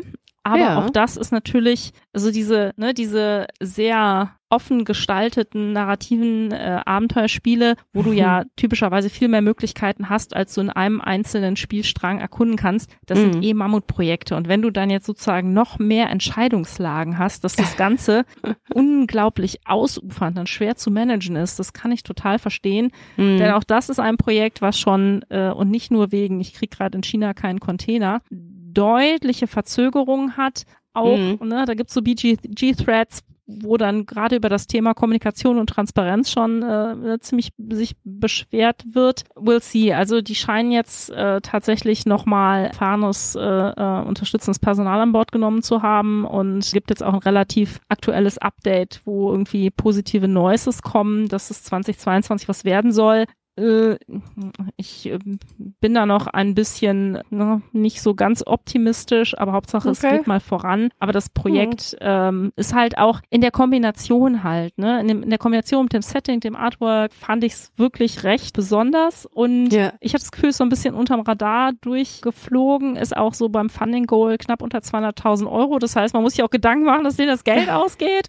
Oh nein. Ja, aber we'll, we'll see. Hast du davon schon mal was gehört? Nee, gar nicht. Also erst äh, durch dich heute darüber und auch ein bisschen durch äh, die Kickstarter-Seite und so äh, gescrollt. Und das sieht echt super aus. Also, ne, ich drücke ganz fest die Daumen, dass es äh, auch realisiert wird, weil es ja echt, also total charmant. Also die Details. Ich hoffe wirklich, dass sie sich nicht übernommen haben, weil es klingt sehr cool und ist optisch wunderschön gestaltet. Ja. Ähm, aber ja, mh, hm, Kommunikation ist key, ne? Also ja. ähm, das, also ich finde ähm, grundsätzlich als als Bäcker oder so, ähm, wenn mal was schief läuft oder so, ja, es ist manchmal frustrierend. Ähm, solange aber der Publisher oder der Entwickler ähm, trotzdem noch gut und offen kommuniziert, wieso, weshalb, was passiert, ähm, bin ich grundsätzlich der Meinung, dass auch die Backer, also man sollte immer auf einer freundlichen Ebene da bleiben. Ich weiß, ja. dass manchmal Frust kommt und dann finde ich es äh, aber auch ganz schwierig. Also ich, selbst wenn irgendwas schief geht, ähm, bei mir ist es auch ein Kickstarter, der ja völlig in die Buchs gegangen ist. Da habe ich aber nie irgendwas, also ja, das hat mich geärgert. Da habe ich mit meinem Partner drüber gesprochen und ähm, habe gesagt, hey, voll die Scheiße. Aber ich finde es dann immer ein bisschen kritisch, dann zu sehr sich auch auf den, in den Kommentaren auszulassen oder auf, ähm, also Kritik üben, absolut, aber dieses Beleidigen und dann auf die unterletzte Schiene gehen, oh, und das finde ich dann immer so, also ich finde es auch absolut dämlich, wenn Publisher oder Creator nicht transparent sind. Müssen die sich an der Nase packen, da muss heute halt kommuniziert werden. Das wird auch erwartet. Aber ich finde, es muss alles auch noch auf einer Ebene sein. Und bei dem Kickstarter, der bei mir gegen die Wand gefahren ist, puh, heu, also da die Kommentare mh, hm, nicht feierlich. Das Ganze, ne, und äh, das ist jetzt wieder äh, die Gelegenheit, in ein Kaninchenloch abzudriften, äh, dass die Kommentare bei Kickstarter nicht moderierbar sind, ist natürlich Och äh, ein, ein extremes Problem. Ne? Also da muss, glaube ich, auch was passieren. Äh, und das nächste Kaninchenloch sollte sich Kickstarter vielleicht erstmal um sowas kümmern, bevor sie über Blockchain-Technologie reden. Aber äh, ja, das sprengt hier den Rahmen. Von daher würde ich sagen, äh, kriegen wir jetzt die Kurve. Vielleicht noch mal ganz kurz, äh, das jetzt hier zum Schluss war 1001 Odysseys. Also wie gesagt, äh, wenn das von euch schon mal jemand auf dem Schirm hatte, würde mich echt interessieren. Ja. ja. Und ansonsten freuen wir uns natürlich, wenn ihr uns von euren Vorfreudespielen 2022 erzählt. Schreibt's fleißig auf Instagram in die Kommentare oder an unsere Gmail-Adresse. Über Twitter geht's natürlich auch. Und ja, wir freuen uns äh, auf den Austausch mit euch und hört doch nochmal äh, bei uns in die Legacy of Dragonhold Kampagne rein. Auf Instagram läuft die gerade. Und ja, ja vielleicht habt ihr auch Bock auf ein paar Entscheidungen. Genau. Ja, und ansonsten äh, freuen wir uns natürlich auf ein äh, verspieltes, fröhliches, äh, hoffentlich gesundes 2022. Und ja, schön, dass ihr dabei wart. Bis zum nächsten Mal. Bis dann. Ciao. Tschüss.